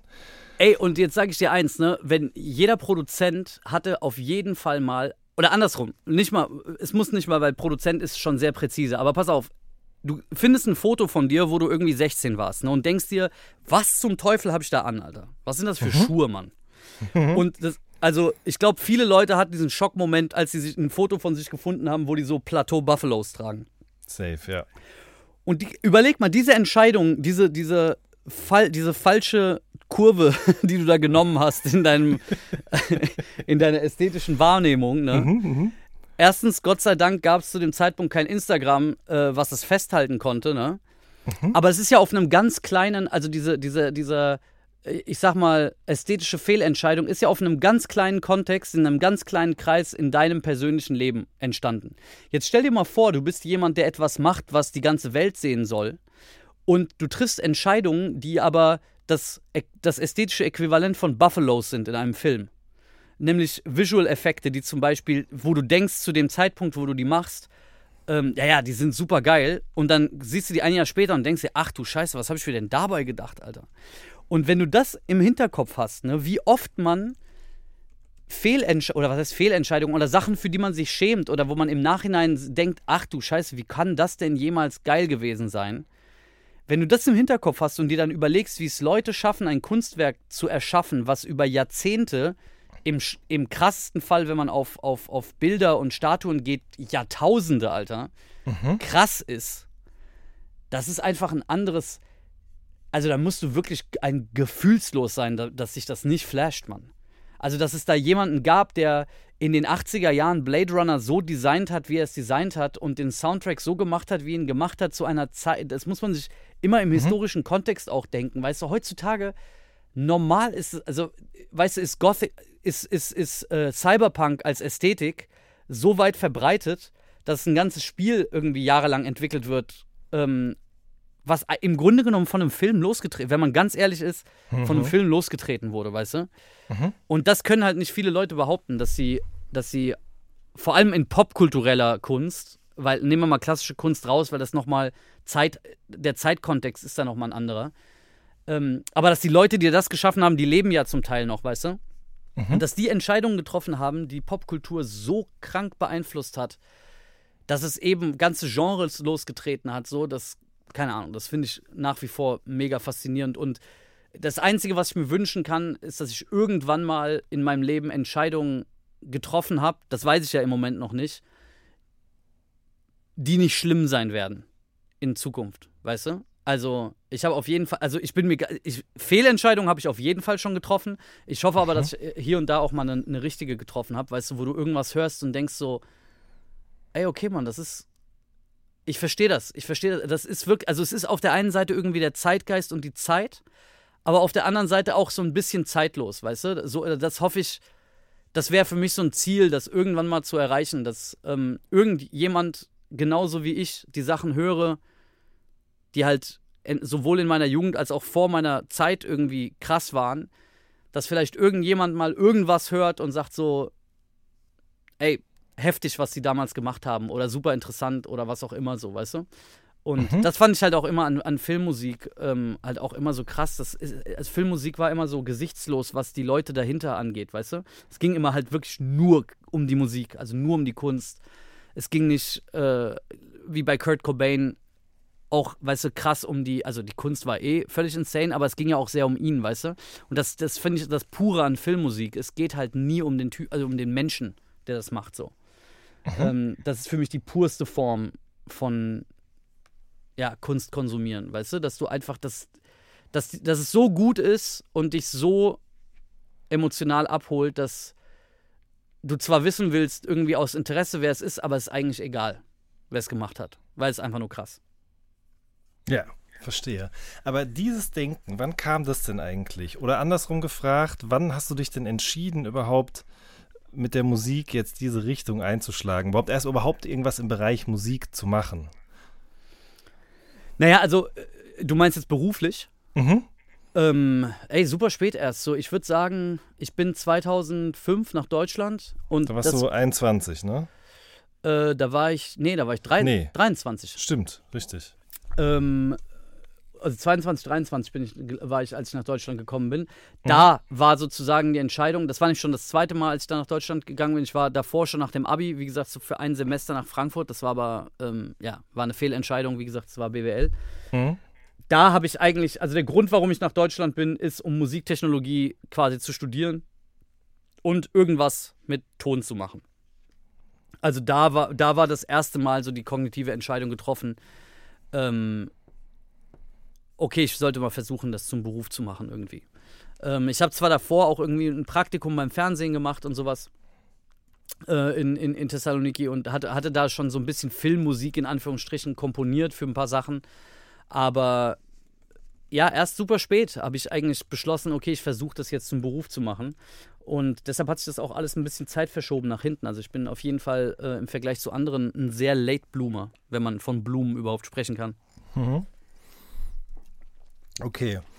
Ähm, und so, und dann bist du da, bist du nach Deutschland gekommen, hast das gemacht auch und bist dann wo gelandet? Also ich habe erst, ähm, ich habe, ich wurde ja, ey, kleiner Shoutout an Musikhochschule Düsseldorf, die haben mich nicht akzeptiert. Ähm, da wollte ich nämlich eigentlich hin und wollte in den Studiengang ähm, äh, Musik und äh, Musik und Technologie, glaube ich, hieß der oder sowas, ich weiß nicht mehr genau. Ähm, das war so ein, so ein Cross-Studiengang zwischen der Fachhochschule und der Musikschule. Und da habe ich mich zweimal beworben und wurde zweimal abgewiesen. Das habt ihr jetzt davon. Und ähm, nee, und das war, äh, dann war meine, meine dritte oder vierte Option war, glaube ich, Medientechnik in der Fachhochschule in Köln. Und dann habe ich das halt auch einfach genommen, äh, um erstens einen Studienplatz zu haben und zweitens, um halt auch so ein bisschen meine Eltern zu beruhigen, dass ich halt irgendwas Handfestes habe. Der macht da was in Deutschland, ja. Äh, genau, der macht da irgendwas, was nur ansatzweise in irgendeiner Form nachweislich ist, dass er da auch was Okay. gemacht hat. So, und was hast du dann da gemacht? Also, wie kann man das so ganz kurz Ey, runterbrechen? das ist, super das ist super technisch. Das ist so Elektrotechnik und Tontechnik im rudimentärsten Sinne. Und ich sag mal, das ist das Sprungbrett in den WDR. Okay, dann weiß ich genau, was ich mir darunter vorzustellen habe. Verstehe. Okay, also aber es, du ist, hast es dann. ist sehr technisch auf jeden Fall. ja, okay. Und du hast dann aber eine andere Abzweigung genommen, nämlich du hast dann Praktikum bei Tro gemacht. Genau, ich habe dann, äh, hab dann zu meinem Diplom sozusagen ein Praktikum äh, in einem Tonstudio in Düsseldorf gemacht, äh, die Tro-Studios, ähm, wo ich auch tatsächlich immer noch bin. Ähm, und das war, das war sozusagen auch so ein bisschen der wegweisende Punkt, wo ich dann zum ersten Mal auch verstanden habe, wie man überhaupt arbeitet in der Branche. Also, dass es anscheinend irgendjemanden gibt, der nur ansatzweise mit Ton Geld verdient. So. Weil selbst im Studium war das zum Beispiel, war mir das völlig fremd irgendwie. Ich habe zwar viel Musik gemacht, aber ich hab, kan- kannte halt keinen in meinem Umfeld, der nur ansatzweise das professionell macht. Ähm, und als ich dann bei, ja, das Praktikum gemacht habe so und dann Studioalltag näher kennengelernt habe und sozusagen auch mehr hands-on war, dann, ab dann hat sich alles so ein bisschen auch verselbstständigt. Also dann sitzt man auch irgendwie an der Quelle. Dann hast du auch, wenn es dann auch an Projekte geht, die dann wirklich in einem bestimmten Zeitrahmen auch abgeschlossen werden müssen und dann Leute, die auch Anforderungen an dich haben, fängst du auch an, so ein bisschen, ja, diese, diese Krankheit, die viele Produzenten haben, des Fertigmachens. Ne? Das ist ja das größte Problem von, von vielen Producern, ist, dass sie halt einfach Demos oder Beats oder Skizzen rumliegen haben und daraus keine Songs werden. Und für mich war zum Beispiel dieser Druck, Sachen fertig zu machen äh, von außen, war zum Beispiel Gold wert. Also äh, bis heute funktioniere ich eigentlich ganz okay unter Druck. Ähm, Das heißt, es ist mir gar nicht so Deadlines und irgendwie ja in einem Rahmen arbeiten, finde ich eigentlich gar nicht so stressig, wie, glaube ich, andere Leute das äh, empfinden. Klar, jetzt nicht, wenn es jetzt alles so mega schnell und irgendwie auf Super Pressure ist, dann ist natürlich auch nicht geil. Aber ich finde es schon, ich find's schon gut, wenn mir jemand sagt, so, ey, pass auf, wir müssen jetzt in einem Monat, müssen wir jetzt abgeben, so. Und dann gibt es halt ein Date und da muss das Ding fertig sein. Das ist für mich auch eher ein Antrieb, als ähm, dass es jetzt so, weißt du, über mir hängt, irgendwie wie so ein, ähm, wie so ein Pendel. Ja. Ey, und ab dann hat sich das so ein bisschen verselbstständigt und dann äh, hatte ich, ähm, ich weiß gar nicht, wann das war, 2012 oder sowas, und unseren gemeinsamen Freund Thomas äh, kennengelernt.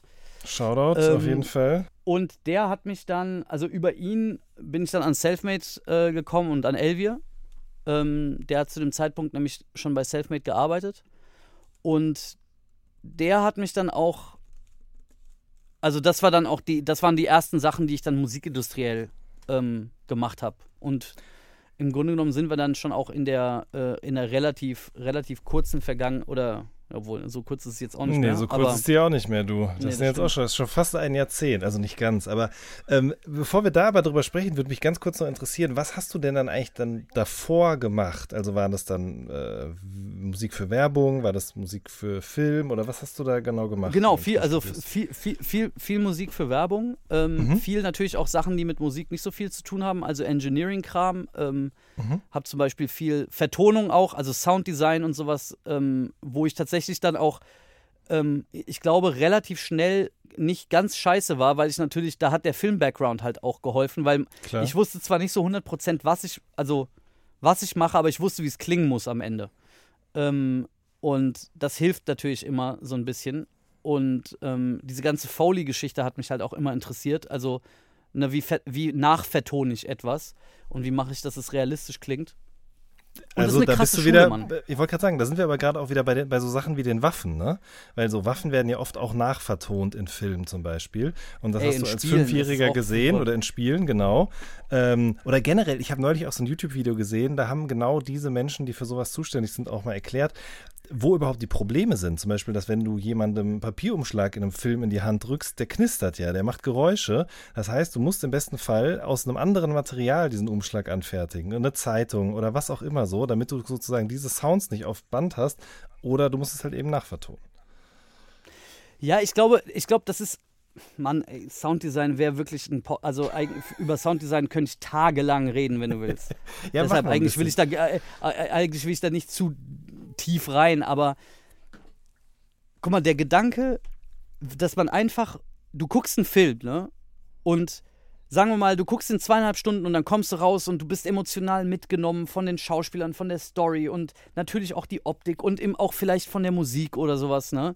Aber der Fakt, dass du nicht eine Nanosekunde überlegt hast, ob dieser Sound tatsächlich stattgefunden hat, dass du einfach akzeptierst, dass der Sound so ist, wie er ist, das ist einfach, das finde ich das Krasse an Kino, weil mhm, wenn dir mhm. ein Sound nämlich auffällt, also wenn du dir zum Beispiel Gedanken, also wenn dir negativ auffällt in schlechten Science-Fiction-Filmen, wie etwas klingt, das ist so ein Ab, das ist so ein Downer einfach so. Also das holt dich so raus aus dem Film wenn du billige Soundeffekte oder nicht gut oder im schlimmsten Falle noch schlecht getimte Soundeffekte, das heißt, wo Bewegung und, und, ähm, und Sound nicht korreliert, das ist so mhm. eine Selbstverständlichkeit wie, man nimmt das halt als Konsument, nimmt, äh, geht man selbstverständlich davon aus, dass es halt einfach da ist, weißt du? Aber ja. ich, also ich, ich, also ich habe im Kino äh, The Dark Knight geguckt, ne? Und ich bin als der als Batman, also als Christian Bale um die Ecke kommt in diesem, auf diesem Motorrad, ne? Ja.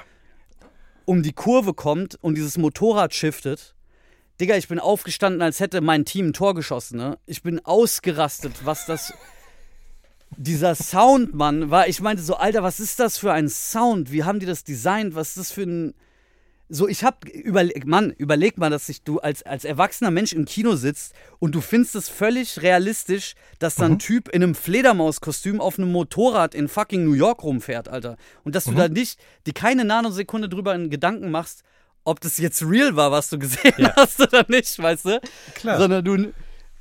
Und ey, das ist einfach, das ist die, also das, ich, wie gesagt, ich könnte da tagelang drüber reden, Mann, wie krass wie viel Sounddesign auch an Charakter von einem Film oder auch an, an ästhetischem Empfinden des Regisseurs aussagt mhm. oder sowas. Mhm. Dune ist auch ein krasses Beispiel. Also der neue Dune, der jetzt gerade ja, raus ist. Habe ich leider noch nicht gesehen. Boah, wirklich, also ich, ich hasse das Leuten zu sagen, du musst dir irgendwas unbedingt angucken, aber das, das musst du dir wirklich angucken. vollkommen klar, auf jeden Fall. Weil ja, das ja. ist wirklich einfach ein krasses Kunstwerk so. Ähm, ey, und das ist einfach, Mann, überleg mal Filme, die du gesehen hast und überleg mal, was, was da vertont wird. Mhm. Und überleg mal, irgendwo gibt es einen Dude, der sich Gedanken darüber gemacht hat. Irgendwo gibt es einen Typen, der hat sich Gedanken darüber gemacht, wie, klim, wie klingt es, wenn Gremlins mit Wasser in Kontakt. Oder wie klingt es, wenn bei Back to the Future der Wagen plötzlich verschwindet. Mhm. So, mhm. weißt du, also so, da gibt es halt Leute, die machen sich halt legit Gedanken über das. Das ist deren Job. Wer will denn so? Das ist doch der geilste Job der Welt, Mann. ja, vor allen Dingen machen die sich ja nicht nur Gedanken drüber, sondern erfinden dann auch etwas, beziehungsweise experimentieren so lange herum, bis dabei ein Geräusch entsteht, bei dem genau das passiert, was du gerade gesagt hast. Ich habe mir nämlich bis jetzt noch keine Gedanken darüber gemacht, wie das Motorrad in diesem Film klingt, weil ich habe es einfach hingenommen. Ja, es ist sozusagen, es geht einfach sozusagen nahtlos in mich und mein Erlebnis, mein Schau, mein Seherlebnis in dem Moment, in dem ich im Kinosessel sitze, über. Und das ist ja das Beste, was passieren kann. Aber wenn man anfängt, darüber nachzudenken, dann ist ja klar, diese Art von Zweirad gibt es nicht im echten Leben. Ja? Die wird wahrscheinlich auch so nicht auf der Straße fahren können. Wobei das ist ja nochmal ein ganz anderes Ding. Nicht nur Sounddesign, sondern sozusagen, dass man eben auch ähm, Requisiten so designt. Vehicle Design, so ja. Genau, richtig. Also vielleicht ist es sogar möglich, dass das eben von, von allen äh, physikalischen Gesetzen ja trotzdem auf der Straße haften bleibt. Aber nichtsdestotrotz, im echten Leben gibt es dieses Gerät nicht. Aber es sieht so aus, aus, es klingt so, es wird so gefahren und nichts in mir in dem Moment, in dem ich es schaue, denkt, das stimmt was nicht. Und das ist ja wirklich so, also besser geht's ja nicht.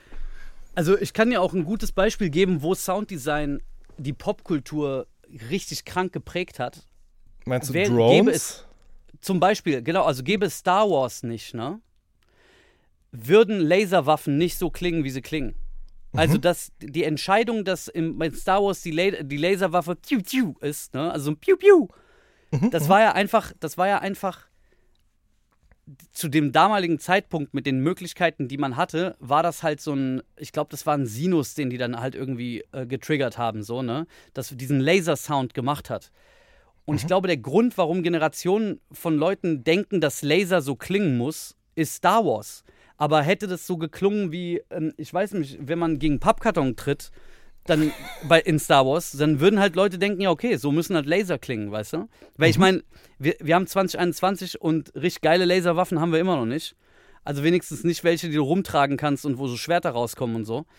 Und was, was das, was, was nur das Sounddesign von Star Wars eigentlich mit der Popkultur angestellt hat, das checkt man erst im Nachhinein. Und ich hatte einmal, ähm, ich hatte mal äh, im, im Tro-Kontext quasi, hatten, haben wir mal für ein, für ein, ähm, für ein Unternehmen, was, was äh, E-Fahrzeuge herstellt, ähm, Motorgeräusche designt. Also, ne, weil El Elektromotoren sind ja mehr oder weniger lautlos, also vor allem, wenn die dann halt verbaut sind. Das ist ja Genau. alles sehr. Du, du hörst ja eigentlich das, äh, das Radgeräusch sozusagen und nicht das, Mo- also das, das, ähm, Und nicht das Motorengeräusch, Trafo- aber um die äh. Verkehrsteilnehmer, die zu Fuß unterwegs sind oder mit dem Rad oder wie auch immer, quasi äh, davor zu warnen, dass da jemand unterwegs ist, muss da laut Straßenverkehrsordnung ein Geräusch rein, ne?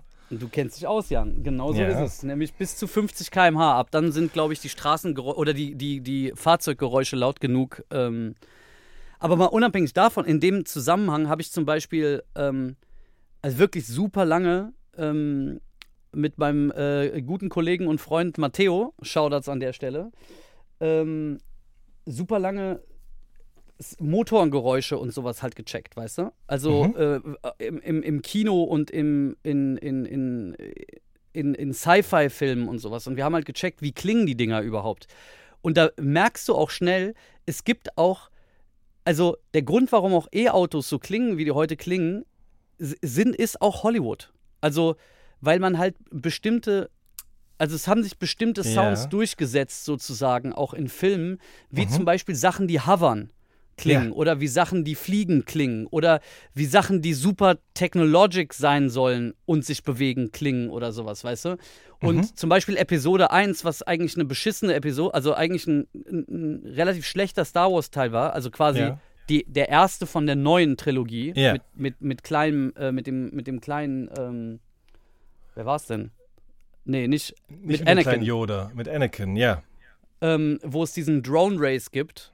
Äh, Mhm. Ich glaube, das ist Episode 1. Zum Pod Beispiel was, Racer. Ja, genau, Pod genau, Race, ja, der Pod Race.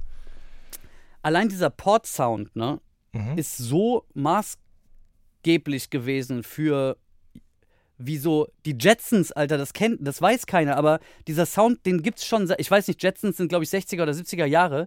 Dieses das ist einfach ein aus Comics ist das hängen geblieben, Alter, weil sich irgendjemand gedacht hat, ja, so in den 60er Jahren hat sich jemand überlegt, ja, Raumschiffe klingen halt so. Und es hat Jahrzehnte gedauert, Mann, bis sich irgendjemand einen neuen Sound überlegt hat. Und da kommt halt zum Beispiel auch die Greatness von so einem Typen wie Denis Villeneuve oder Ridley Scott oder sowas rein. Äh, oder Christopher Nolan, der halt auch krass ist, was das angeht. Die definieren einfach Fahrzeuge und Waffen neu. Wie die klingen, weißt du? Weil die machen sich dann nochmal neu, die gehen nochmal mit einem neuen Designohr ran und überlegen sich nochmal, okay, ist das, was wir denn gelernt haben oder das, was Science Fiction uns gelehrt hat, denn wirklich das Geilste? Oder sind wir eigentlich technologisch weiter und müsste es anders klingen? Oder hat uns die Realität vielleicht in der technologischen Entwicklung diktiert, dass es anders klingen muss jetzt, weißt du?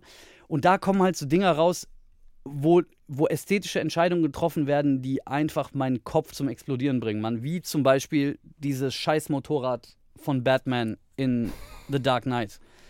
Dass da einfach diese Fülle des Sounds und dass das so, dass die, das Solide und das Kräftige dieses, Mo dieses Geräts irgendwie im Grunde genommen nochmal zementiert, dass es ein echtes Fahrzeug ist, ist einfach völlig, ich weiß es nicht, Mann.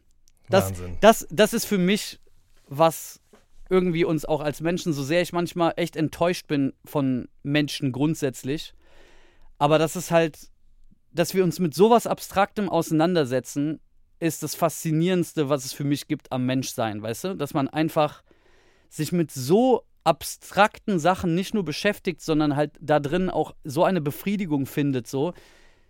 das hat schon, und jetzt gar nicht religiös gesagt, aber da ist irgendwie was Göttliches, aber im Sinne von Unerklärbarem mit drin für mich, weißt du? Und jetzt gar nicht, also null religiös, aber einfach nur, da ist der Ghost in the Machine irgendwie, weißt du? Da ist dieses, keine Ahnung, ob das Seele ist oder ich weiß es nicht, Mann. Ich bin auch nicht besonders äh, esoterisch oder sowas, aber ich kann, da, da ist irgendwas,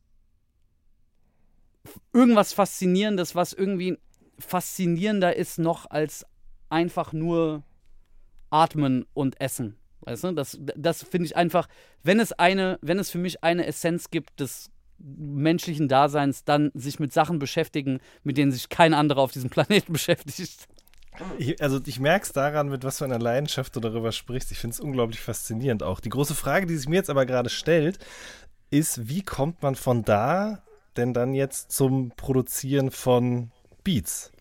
Also, ich meine, du hast klar, du hast immer Musik gemacht und so weiter und so fort, aber wie kam das sozusagen zustande, dass du nun auf einmal gesagt hast, okay, ey, das mache ich hier auch noch? Ich glaube, das war einfach eine, also ich habe es ja viel für mich selber gemacht quasi. Das heißt, mhm. ich habe ja viele Beats produziert, auch also lang bevor ich nur ansatzweise irgendein Beat platziert habe, habe ich ja, ich weiß nicht, wahrscheinlich hunderte, vielleicht sogar tausende von Skizzen oder Ideen oder teilweise auch Songs und so gemacht. Und dann, ähm, ja, wie gesagt, ich habe ich die Chance bekommen, es dann professionell zu machen. Und ab, auch ab dann war das halt ein, als dann sozusagen der Faktor des Künstlers noch dazu kam und ja, dann plötzlich noch ein anderer Mensch da war, der das, was du machst, irgendwie nicht komplett scheiße findet und dann auch noch seine Idee da drauf bringt und sozusagen auch noch seine, ja, seine Kunst im Grunde genommen dazu tut. Ähm, das fand ich dann natürlich auch sehr motivierend und sehr faszinierend. Und dann, ich muss auch ganz ehrlich sagen, ich habe zwar sehr viel Underground-Musik gehört in meinem Leben und äh, höre auch nach wie vor viele Sachen, die nicht wirklich bekannt sind. Aber ich fand auch immer eine Sache immer sehr faszinierend, dass halt das, was du machst, irgendwie auch Leute hören. Also ja. ich habe schon auch gerne Musik gemacht, die dann halt auch konsumiert wird. Ne? Das, das heißt jetzt nicht, dass ich irgendwie da Abstriche machen würde, in was ich irgendwie, keine Ahnung, Ah, also ich habe bestimmt schon Abstriche gemacht, aber jetzt nicht auf Teufel komm raus, einfach irgendwas machen, damit es gehört wird. Aber ich finde es schon geil, wenn Musik gehört wird und wenn es halt eben ähm, irgendwie breit anerkannt wird. Und dann, als, als ich dann die Chance hatte, Sachen zu machen, die dann halt nicht nur meine vier Freunde irgendwie gehört haben, sondern irgendwie ein paar mehr Leute so, das war natürlich dann nochmal krasserer Ansporn, irgendwie besser zu werden und ähm, sich weiterzuentwickeln und dann äh, vor allem auch seine Skills irgendwie nur ansatzweise auf ein Level zu bekommen, damit du auch auf, also adäquat bist für die Leute, mit denen du dann auch gern arbeiten wollen würdest, weißt du? Also, dass du auf das Skill-Level kommst, vielleicht von Leuten, auf die du, die du sehr respektierst oder ähm, ja, auf die du auch hinaufschaust, so und, und äh, auf der anderen Seite aber halt auch immer das, immer sozusagen auch, auch Wissen, scheißegal, also das ist zum Beispiel so, so ein Credo, egal wie lange man das schon macht, es wird immer jemanden geben, der das gerade mal ein halbes Jahr macht, dessen Ideen aber einfach super, super frisch sind und super kreativ und super geil. Und das finde ich genau, das hat genauso eine Faszination wie einem Engineer über die, über die Schulter gucken, der seit 50 Jahren Filmton mischt, weißt du? Da werde ich mhm. was lernen. Und bei einem, bei einem, äh, bei einem 15-jährigen Rapper, der irgendwie plötzlich einen ganz komischen Flow auspackt, den ich noch nicht kenne, werde ich genauso viel lernen, weißt du? Mhm. Und ähm, auch das, diese Demokratisierung der Kunst, finde ich halt, finde ich persönlich gut. Ich glaube, ich weiß, ich weiß, gibt Leute, die finden das nicht so geil. Aber ähm, dass es grundsätzlich jeder die Möglichkeit hat, sich irgendwie auszudrücken, finde ich eigentlich cool. Natürlich gibt es dafür auch sehr viel Datenmüll dadurch, ähm, weil nicht jeder muss sich jetzt ausdrücken.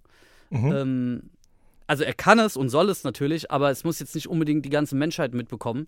Und ich glaube, da sozusagen auch irgendwie ja, was zu finden ist natürlich auch immer schwieriger. Aber auf der anderen Seite hat halt jeder auch irgendwie die Chance. Und jeder hat die Chance, dass, äh, wenn er was macht, was irgendwie resoniert mit den Leuten, ähm, dann halt auch ohne irgendwelche Gatekeeper sozusagen an, an, an die Oberfläche zu treten und, ähm, weiß ich nicht, seine Gedanken und seine, seine Kunst mit der Welt zu scheren. Und das finde ich eigentlich grundsätzlich als, so als Gedanke finde ich das schon geil. Also das, mhm. ähm, weil, weil, weil ich auch dadurch natürlich auch in den Genuss von Sachen komme, die ja, an die ich vielleicht nicht gekommen wäre oder die ich vielleicht sogar selber finde, weißt du? Das ist ja immer Ja. noch der größte Thrill für Leute, die Popkultur konsumieren. Wenn du das Gefühl hast, oder es ist ja eine Illusion, du bist ja nie der Einzige, der es entdeckt, aber wenn du irgendwo früh dabei warst, weißt du, das ist wie so ein kleines Restaurant entdecken, bevor es, ähm, weiß ich nicht, be bevor äh, Anthony Bourdain mit seiner Sendung da war oder sowas. Richtig. Und dann ist da eine Schlange. Mhm. Genauso ist es ja mit Musik. Ähm, Finde ich nach wie vor, dass du irgendwie was entdeckst und äh, irgendwie denkst, boah, geil, das ist noch alles so ein bisschen rough und das ist noch nicht so. Es ist noch nicht so perfekt, weißt du, aber in, das Perfekte ist irgendwie in dieser Imperfektion, die es hat. Das ist schon ein Richtig. geiler Prozess, Mann. Ja, Der, den mag ich schon sehr. definitiv. Wie sind wir jetzt da gelandet eigentlich gerade? Ach so, genau. Ich Ich, habe dich gefragt, wie das alles losging. ähm, und mich würde es tatsächlich mal interessieren. Du hast dann ja angefangen, das erste, was du mit, also du hast erstmal selber eine EP rausgebracht, beziehungsweise zwei, ne? 2014, beziehungsweise, nee, davor ging das schon los mit Kollega und Farid Bang, dass du bei Jungbutter gut aussehen 2 mitgemacht Genau, hast. das ne? war mein, das war im Grunde genommen officially mein erstes äh, Placement sozusagen in der Musikindustrie. Und glaub ich. war das denn dann sozusagen eine Auftragsproduktion? War das was, was du schon fertiggestellt hattest, was dann nur von den beiden gepickt worden ist? Äh, wie, wie Nee, ging das war tatsächlich jung, brutal, gut aussehend. Zwei war tatsächlich, da habe ich, ich überlege gerade, ich glaube, so richtig eigenen, eigenen Beat habe ich da gar nicht drauf, sondern ich habe sozusagen Co-Produktion gemacht. Ich habe Spuren ausgebessert, in Anführungsstrichen. Also ich habe Drums nochmal neu programmiert. Ähm, äh, aber auf, auf, auf JBG 2 ist nichts, was ich quasi selber so von Null gebaut habe. Mhm. Ähm, das war nur so mein erstes, wo ich halt mitgewirkt habe. Äh, ich glaube tatsächlich so, dass ich überlege gerade, ich glaube, das erste richtige, richtige Placement war dann auf King, glaube ich. Mhm. War dann auch King, also die Single. Ja.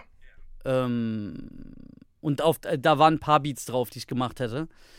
Ähm, ich überlege gerade, ich krieg den Prozess nicht mehr, nicht mehr ganz hin. Ich habe auf jeden Fall mal geremixed, habe ich auf jeden Fall mal was. Also wo ein anderer Beat drauf war und dann haben wir den Beat runtergenommen und ich habe einen komplett neuen Beat drauf produziert.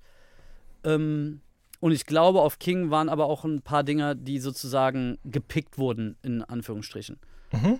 Okay. Ähm, und so fing es aber an. Aber ich habe zum Beispiel nie, und das war, also das ist auch ein großes Privileg, was ich hatte, ich habe relativ früh auf Auftrag in Anführungsstrichen produziert, weißt du? Also ich habe äh, so dieses Beat-Paket rausschicken, äh, wurde auch schon mal gepickt so, aber ähm, prozentual gesehen habe ich das relativ wenig, glaube ich, gehabt. Also ich habe sehr früh ähm, das Privileg gehabt, dann auch mit Künstlern zusammenzuarbeiten und dann sozusagen in einer Studio-Session dann halt auch zu produzieren und ähm, so eine Entstehungsphase zu haben. Mhm. Das ist zwar auch ein bisschen nervenaufreibend manchmal, aber ähm, das war schon auch eine sehr gute Schule, muss ich sagen. Da hatte, Ja. ich, schon, da hatte ich schon Glück. Wie lief es denn eigentlich ab? Ich fand es von Anfang an faszinierend, was für eine Range du da irgendwie abgeliefert hast. So, ne? Also du bist ja quasi über Selfmade in das ganze Ding so reingekommen und das, das äh, Label Roaster, das war auf jeden Fall durchaus sehr äh, divers, würde ich jetzt Sehr mal behaupten. divers, ja. Genau, du hast einen. Kollegen, du hast einen Favorite, wo man ganz am Anfang von deren Karrieren gesagt hätte, ja gut, das klingt alles schon ziemlich ähnlich musikalisch gesehen, aber dann irgendwie würde ich behaupten, ist das schon auch auseinandergegangen im Laufe der Zeit. Du hast die 257ers, Karate Andy, ähm, Genetik zum Beispiel auch. Also ich will jetzt nicht alle Releases noch komplett mal von Anfang bis Ende durchsprechen, aber mich würde mal ganz grundsätzlich interessieren, wie hast du das eigentlich gemacht? Also hast du dich dann vor den Sessions ein bisschen darauf vorbereitet oder wie hast du es überhaupt geschafft, dich in so verschiedene Moods hineinzubegeben? Weil ich würde mal behaupten, so ein King-Release von Kollega und ein Boom Shakalaka von 257ers, da liegen auf eine Art und Weise schon Welten zwischen, oder? Ja, absolut. Also Moods ist eigentlich genau das richtige Wort. Ich habe halt Moodboards für alles immer gemacht. Äh, Mhm. habe ich schon immer gemacht. Man, ich habe Moodboards gemacht, wenn ich irgendwie äh, als, als, als Jugendlicher, ähm, keine Ahnung, irgendeinen harten Crush hatte auf irgendein Mädel, habe ich dann halt ein Mixtape gemacht. Und bevor ich das Mixtape gemacht habe, habe ich erstmal ein Moodboard gemacht, mit was das Mixtape werden soll. Und äh, im Grunde Krass. genommen habe ich ex exakt den gleichen Prozess äh, in der Produktion angewandt. Also immer wenn ich was gemacht habe, habe ich erstmal sozusagen mein, mein Ego so ein bisschen befreit von, was höre ich jetzt gerade persönlich, also zu Hause sozusagen. Ähm, Mhm. und habe mich versucht, immer so ein bisschen reinzuversetzen, aber habe dann so auch ein bisschen in die Extended, in das Extended-Umfeld mich reinversetzt. Also ich glaube, ich habe auch äh, oft bei Künstlern vielleicht auch Sachen mit reininterpretiert, die vielleicht gar nicht so sehr, die der Künstler vielleicht gar nicht so meinte oder ähm, die vielleicht gar nicht da drauf waren, aber ich das Gefühl hatte, das passt aber in die Welt. Und ich habe immer davor Moodboards gemacht. Also, und die Moodboards waren auch immer nicht nur akustisch, ähm, sondern es waren immer, also bei, beim, beim Tape zum Beispiel, ähm, super viel Filme. Also ich habe einen ganzen Ordner noch, wo Bilder drin sind. Ähm, Videos, ähm, irgendwelche Schnipsel von irgendwas. Teilweise, also beim Tape hatte ich zum Beispiel noch Werbung aus den 80er Jahren, wo so, so Cola-Werbung, wo im, im Nachhinein noch so so, so, so, äh, so Sprüher drauf sind von so, weißt du, was die Freshness der Dose zeigen und sowas. Das war so ein 80er-Jahre-Ding, diese ganze Neon-Ästhetik, mhm. so, die hatte ich da auf jeden Fall. Das mache ich eigentlich immer, bevor ich äh, irgendwas mache, was, was größer ist sozusagen oder was mehrere, mehrere Songs eventuell beinhaltet, weißt du? Mhm. Ähm, um dann, weißt du, was das Gute ist? Ich, ich, ich gebe mir dann halt auch so ein bisschen so ein Arsenal an, an Sounds zum Beispiel oder an, an, an ähm, Produktionstechniken, die ich dann benutzen will. Weil da, damit gehst du auch so ein bisschen, ähm, damit weißt du auch, wenn ich jetzt zum Beispiel, weiß ich nicht, nur eine MPC benutzen darf, um die Drums zu bauen, dann bleibst du halt auch kohärent irgendwie. Selbst wenn du mal eine andere Mut hast an einem Tag und du fühlst dich irgendwie ein bisschen anders, aber dadurch, dass du dich dann selber limitierst und dann halt wirklich nur diese Tools benutzt, bist du on brand halt die ganze Zeit auch, weißt du? Und Krass. Ja, also ich kenne dieses Bauen von Moodboards tatsächlich so aus der, aus der Werbung zum Beispiel, ne? wenn irgendwie ein Pitch zusammengestellt wird dass man das da macht zum Beispiel oder bei Musikvideodrehs und so weiter und so fort. Aber aus der Musik war mir das tatsächlich so gar nicht klar. Aber es macht ja nur Sinn eigentlich auch, wenn man sich in so eine Welt hineinbegibt, dass man da eben sich vor einfach überlegt, woraus besteht ihr eigentlich auf visueller, aber auch auf Audioebene zum Beispiel. Ne? Ja, also ich muss sagen, die visuelle Ebene hat sogar fast obwohl, nee, stimmt nicht. Das ist, die waren schon beide sehr wichtig. Also auch die akustischen Moodboards waren schon immer sehr wichtig. Aber die visuelle Ebene war mindestens genauso wichtig, wenn nicht teilweise mehr. Also, dass ich sozusagen immer das Gefühl hatte, ich muss einen Soundtrack produzieren zu dem visuellen Input, den ich da gerade im Moodboard habe, weißt du? Mhm. Was ähm, ist denn bei so einem 257 er Moodboard zum Beispiel drin? Ähm, da war zum Beispiel super viel, also auf musikalischer Ebene zum Beispiel waren ähm, super viele Sachen late 90er, Anfang 2000er, Beastie Boys, ähm, auch so Sachen wie Bloodhound Gang zum Beispiel, äh, dann aber auch so Sachen wie ähm, Daft Punk, Prodigy, ähm, dann super viel Eurodance natürlich auch, weißt du, es war alles super bunt. Ich hatte zum Beispiel ganz viele Sachen, ähm, ich hatte SpongeBob mit drin. Ich hatte, ähm, boah, lass mich schon, ich hatte ganz viel Arcade-Sachen. Also ich hatte ganz mhm. viel so 16-Bit-Geschichten, Super Nintendo-Vibes hatte ich super viel mit drin. Ähm, da waren auch, ja, auch so, auch so ganz, auch so ein bisschen abstrusere Sachen wie so ähm, MTV Oddities. Das kennt wahrscheinlich keiner, keiner mehr. Das war halt so ein also generell auch so die wildere Zeit von MTV, als alles sehr bunt war und ähm, irgendwie alle, auch alles sehr weird. Ich hatte, ich hatte sogar, bevor das ein Meme geworden ist, hatte ich diese Dinos im Moodboard von 257. Das kennst du die, diese Serie mit den Dinos, diesen Puppen? Mhm. Ja, klar. Ähm, das war, das war unter anderem auch im äh, 257ers Moodboard. Jetsons waren auch im 257ers Moodboards. Ähm, Crazy. Wu-Tang, äh, hier Gravel Pit war auch ähm, auch das Video von Gravel Pit, was ja so Flintstones war, mhm, mhm. war zum Beispiel auch in den, äh, in den 257ers äh, Moodboard drin. Ich muss auch sagen, also dieses Mik vor allem das Mikrokosmos-Album war schon ein bisschen trojanisches Pferd. Also wenn man mal, wenn man mal so ein bisschen auf äh, was da alles drauf ist, Alter, so, mhm. so von, von, von Genre ist es schon ein bisschen funny, dass wir da nur ansatzweise mit durchgekommen sind, ohne dass da irgendjemand den Kopf abreißt. Ja, also Mikrokosmos muss ich auch sagen, das hat mir auch nochmal auf eine andere Art und Weise gezeigt, was da so alles in dir steckt, musikalisch, würde ich sagen. Also nicht, dass ich es vorher nicht schon gewusst hätte, aber das war eh nochmal eine ganz andere Art von Können, was du da demonstriert hast, glaube ich. Deswegen habe ich mich das nämlich auch gefragt, weil ich dann immer so gedacht habe, okay, der kommt gerade aus so einer Karate-Andi-Session und dann, wobei Karate-Andi 257 Nee, Karate-Andi war danach sogar.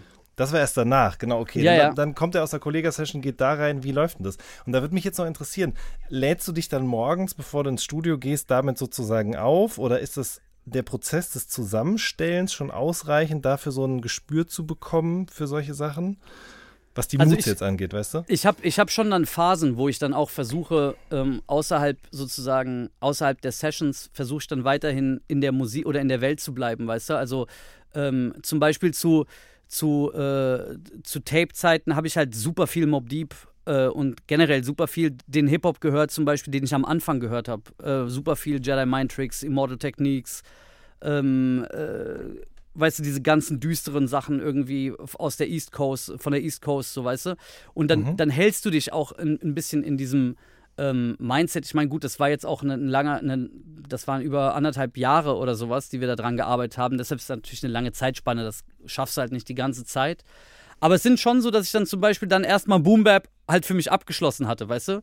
Und dann, ähm, zum Beispiel als, als, als wir das, als wir Eros gemacht haben und so, habe ich mich auch voll mitnehmen lassen von den Jungs, weißt du, sowohl von, von Rin als auch, ähm, auch schon von Nintendo, äh, von Nintendo damals, ähm, die da waren auch viele Sachen zum Beispiel, die ich noch nicht kannte und die ich dann auch neu entdeckt habe, die mich dann mega hart fasziniert haben. So. Und dann war ich zum Beispiel in dem Film halt so mega unterwegs und ähm, fand das dann immer faszinierend und hatte dann natürlich auch, auch irgendwie Glück, dass ein paar Sachen dann irgendwie auch, auch, auch Rin dann halt von mir auch akzeptiert hat, weißt du, und dann, das ist halt auch schon immer, das ist schon ein geiler Prozess so, und wenn du dann, ja, auch was, äh, ich habe dann, ich habe auch so Testphasen, ne? also bevor ich dann irgendwie was, wenn ich zum Beispiel ein bisschen was mache, ähm, was jetzt ein bisschen außerhalb meiner Comfortzone ist oder was ich jetzt nicht so oft produziert habe davor, mache ich auch erstmal so 20, 30 Beats für mich alleine, bevor ich dann irgendjemandem was schicke, weil ähm, das ist halt so wie mit Pancakes, Mann. So, der erste ist nie geil.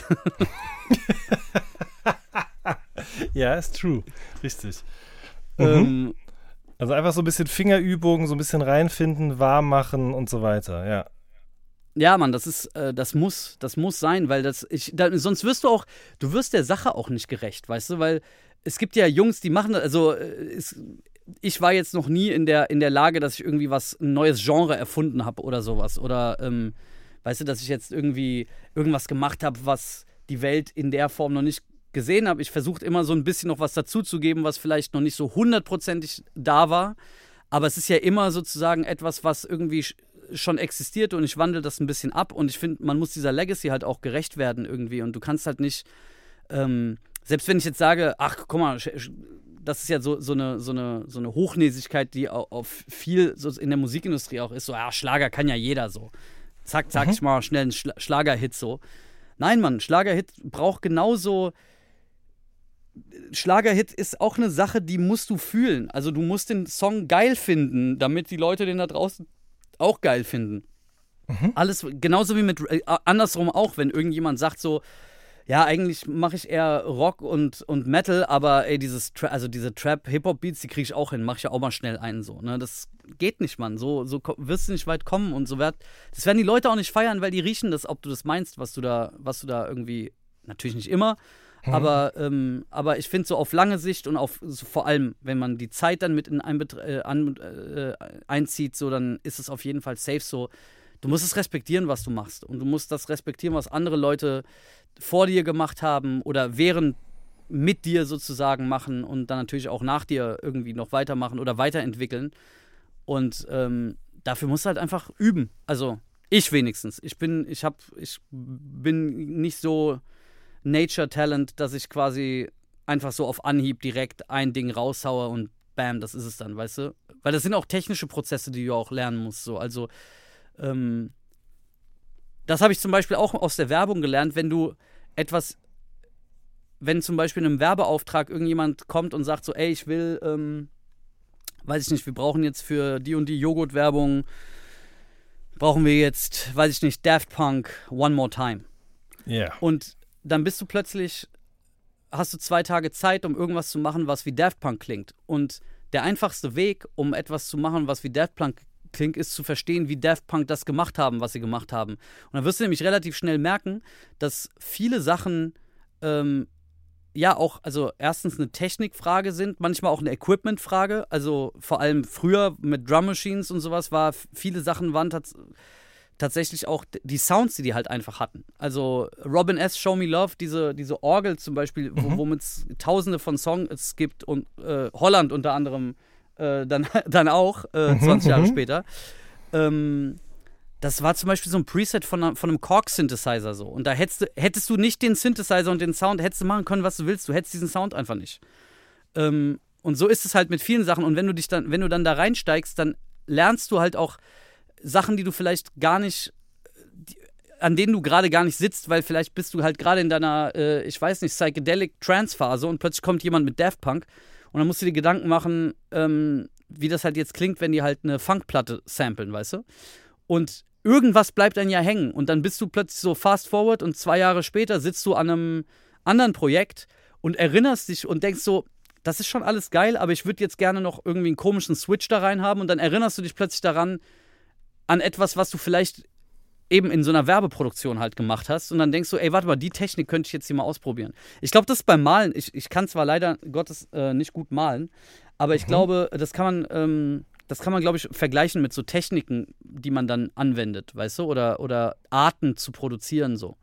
Ähm, ich glaube, das ist wirklich ein krasses Learning gewesen, was dann auch hilft, ja, so dann anders zu und äh, ja, vielleicht sich nicht so hundertprozentig zu wiederholen, weißt du? Also das ist natürlich kann auch ein Vorwurf sein. Also man könnte mir natürlich auch vorwerfen, ähm, dass ich quasi gar keinen eigenen Sound habe, weißt du? Ähm, aber ja, ich weiß es nicht. Also ich finde auf jeden Fall, ich finde als Pro oder oder das das mag ich an meinem Job halt so sehr, dass ich im Grunde genommen mich gar nicht festlegen muss, wie ich mich ausdrücken will, weißt du, sondern Mhm. ich, ich kann sogar eher, also ein bisschen, da, da, da kommt auch wieder die Filmparallele. Ich sehe mich halt wie jemand, der an einem Film arbeitet, weißt du? Da fährt auch nicht jeder seinen eigenen Schuh, sondern da ist halt so, da arbeiten mehrere Leute zusammen, um halt ein krasses oder Best Case, irgendwie krass, aber um halt ein Produkt am Ende zu, äh, zu machen. Und da gibt im, im, im besten Falle ist jede Komponente, die dann jeweils von Individuen kommt, die können dann die Sache, die sie können, irgendwie hoffentlich am Set dann am besten. Und wenn es dann am Ende zusammenkommt, ist es dann für den Zuschauer dann halt einfach geiles Entertainment und im besten Falle halt noch ja irgendwas Emotionales oder was auch immer, was einfach ein Erlebnis, weißt du? Und so, Hm. so sehe ich das in, in Produktion auch ein bisschen. Also äh, man ist auch irgendwie ein Teil von einem relativ großen oder einem, einem, einem größeren Konstrukt von Zahnrädern, die ineinander greifen müssen. Heutzutage sowieso, weißt du, visuelles kommt dann dazu, äh, die, Person die, die, die Persönlichkeit des Künstlers, ähm, das, das Marketing, die Videos, also sowieso, wie gesagt, auch da die visuelle Kommunikation super wichtig so und dieses Ineinandergreifen davon ist, glaube ich, auch das, was mich an Filmen hast so fasziniert und was ich halt in der Musik dann versuche auch weiter, ja, weiterhin so zu nutzen, halt dieses die mehrere Gewerke, die einfach ineinander greifen und dann etwas machen, was dann vielleicht sogar überwältigend ist für jemand, weil er sich eben genauso wie ich mich jedes Mal und immer noch manchmal da finde und da sitze und denke, wie zum Teufel haben die das gemacht, Alter? Wie ich meine, ey, jüngst ist mir das bei Dune passiert. Ich saß im Kino und dachte, ey, so wie ich mich fühle, müssen sich Leute gefühlt haben, die damals in Ben Hur und Lawrence of Arabia ins Kino gegangen sind und sich danach gefragt haben, okay, also, also Kino hat gerade ein Level geschiftet einfach. Also so, fühl, also so habe ich mich nach Dune gefühlt. Ich habe mich so gefühlt, als hätte Visuelles gerade ein Upgrade bekommen. Das ist wirklich, ich meine, du hast jetzt nicht gesehen, deshalb ist es natürlich. ähm, Ich habe schon Angst, dass du spoilerst die ganze Zeit, aber äh, Nee, kann man gar nicht, weil, also man kann das gar nicht spoilern, weil das ist, ähm, ich, ich glaube, du bist ja auch jemand, der, der da auch krasse Sensibilitäten hat, so. Ähm, Mhm. Das ist auch einfach, da, du kannst auch Stills aus dem Film rausnehmen und dir einfach nur denken, Junge, was ist denn da los, Alter? Was, also, äh, allein von den Kostümen, wie das alles aussieht, wie die Schauspieler aussehen, das Licht, egal, da kann ich, will ich gar nicht drüber ranten jetzt. ähm, wie hast du eigentlich Zero kennengelernt? Ähm, wie habe ich Zero kennengelernt? Warte mal. Ich glaube tatsächlich, uns hat der damalige Chef von Form Music, glaube ich, connected. Mhm. Weil ich glaube, das war tatsächlich so ein meine Beats waren da und ich hatte so, so Produktionen, Vokal, genau, so was, ich hatte so Produktionen rausgeschickt. Ah, was heißt rausgeschickt? Ich glaube an so zwei Leute oder sowas oder drei. Ähm, das waren Beats, die ich gemacht habe, aber die keiner Platz, also nirgendwo platziert werden konnten, weil die einfach irgendwie weird waren. Und ähm, die hatten damals halt Zero gesigned, glaube ich, und ich weiß ganz genau, wie, also wie, äh, wie er die gehört hat. Auf jeden Fall meinte er so, ey, die Sachen finde ich krass. Oder ich weiß gar nicht, ob er krass gesagt hat. Wahrscheinlich hat er gar nicht krass gesagt. Wahrscheinlich hat er einfach nur geguckt, ob die BPM passt. Ähm, nee, stimmt nicht, weil, äh, nee, weil er ist, er ist schon sehr, auch ein sehr visueller Typ so. Also ich glaube schon, dass er da irgendwie was gehört hat. Ich glaube, dieses Cineastische wahrscheinlich hat er da so ein bisschen drin gehört. Und so haben wir uns kennengelernt. Ähm, also super, ich glaube, das ganz, ganz, ganz, ganz am Anfang. Ähm, also direkt, glaube ich, bei, ich weiß gar nicht, ob sogar vor Signing oder ich habe keine Ahnung. Auf jeden Fall sehr am, sehr am Anfang. So haben wir uns ähm, kennengelernt. Da hat er, ich glaube, so auf zwei, drei Sachen geschrieben und dann ist er nach Düsseldorf gekommen. Dann haben wir den Rest des Albums, ähm, also von seinem Debütalbum, fertig gemacht. Ich glaube, er hat mir gegenüber das auch mal erwähnt, dass äh, da immer so, so, so eine was Filmisches, was Cineastisches, irgendwie so eine, so eine so was Episches sozusagen mitschwang in deinen Produktionen oder wenn ihr zusammen im Studio wart, dass ihr auch viel eben dann euch auf so einer sehr bildlichen Ebene über die Musik ausgetauscht habt. Ja. Ja, aber es ist halt zum Beispiel bei ihm, also uns trennen ja mal safe zehn Jahre. Mhm. Ähm, und das ist halt trotzdem super interessant zu sehen, wie viel dann in der Sozialisierung dann halt auch gleich ist, weißt du? Also vielleicht zwar andere Inhalte, aber die Art und Weise zum Beispiel, wie er mit diesen Inhalten umgeht und was das für ihn auch dann evolutionär sozusagen bedeutet hat, das entdecke ich aber bei jedem Künstler. Also, oder bei jedem, der eine, Untersch eine Handschrift hat, weißt du, äh, sehe ich so ganz viele Parallelen und ähm, die auch gar, ganz oft gar nichts mit Musik zu tun haben. Weißt du, bei, bei, bei Zero ist es dann vielleicht auch ein bisschen dieses, ähm, diese, diese, diese Bildwelt, die ja dann auch irgendwie, die sehr mythologisch ist, teilweise, ne, irgendwie viel, äh, ähm, aber dann halt auch mit so ganz gegenständlichen, alltäglichen Sachen wie halt irgendwelchen Zeichentrickfilmen oder, oder ähm, weiß ich nicht, halt auch ja, halt auch einfach Sachen aus seiner Kindheit. Oder bei, ey, bei Rin natürlich auch super krass. Also, da, da spielt ja ganz viel noch mit rein, was, was mit Musik gar nichts zu tun hat, weißt du? Ähm, oder nicht nur zu tun hat. Also Mode hat natürlich da auch eine Riesenrolle gespielt, irgendwie. Ähm, auch da natürlich auch irgendwie Film, dann auch Herkunft hat da eine ganz große Rolle gespielt. Ähm, und ich glaube, ja, das ist einfach, ich liebe das, Mann. Ich liebe das, an, an Leuten zu, zu erkennen, auch irgendwie, wo die herkommen und jetzt nicht nur geografisch herkommen, sondern wie bist du aufgewachsen, so was hat dich, was hast du mitgenommen, so in den formativen Jahren und das dann irgendwie anzureichern, finde ich der geilste Prozess, den es gibt, so. Mhm. Das heißt, da kommt dann auch zu deinen eigenen Moodboards, die du dir eben zusammenstellst, kommt dann natürlich auch noch einfach ein, ein Austausch, ein Abhängen, miteinander sprechen, essen gehen, Musik hören, sich gegenseitig Musik zeigen, solche Sachen. Ja, Sachen schicken auf jeden Fall. Also genau. Mhm. Das ist, äh, ey, ich glaube, das ist ja die Basis von, ich meine, du kennst das ja selber, ähm, mit wie, wie viel Sachen du ja auch, du selber natürlich auch verteilst als jemand, der interessiert ist, aber Klar. du bestimmt auch kriegst von deinen Freunden, die interessiert sind und die irgendwas zeigen. Ey, ich meine, wir haben uns auch schon Sachen hin und her geschickt, so, ne? Und Mhm. Klar. dann, dann zeigt man sich, ey, guck, guck dir mal das an oder guck dir das an und so. Und Ah, dann, weißt du, woher das Sample ist oder der Sound Genau. oder was auch immer. So, ja, und das ist ja am Ende des Tages, muss man sagen, das ist ja wieder das, äh, was du als kleiner Junge schon vom Fernseher oder als du Musik gehört hast, eben als du äh, In the Air Tonight gehört hast, quasi schon dir gedacht hast. Ja, wo kommt das her, wie wird das gemacht? Und dann sucht man sich Gleichgesinnte. So. Ja, und diese, und ich glaube, diese Gleichgesinnung verbindet natürlich dann auch so ein bisschen. Und ähm, ich glaube, wenn man dann halt auch, ja, eben, also ich glaube, eine, so eine gesunde Mischung aus schon irgendwie auch eine eigene Meinung haben, aber dann eben nicht so, ja, nicht so drauf beharren. Also es ist, ähm, es ist ich, ich, ich glaube, das hat halt schon was sehr Kollaboratives. Also das muss kollaborativ sein.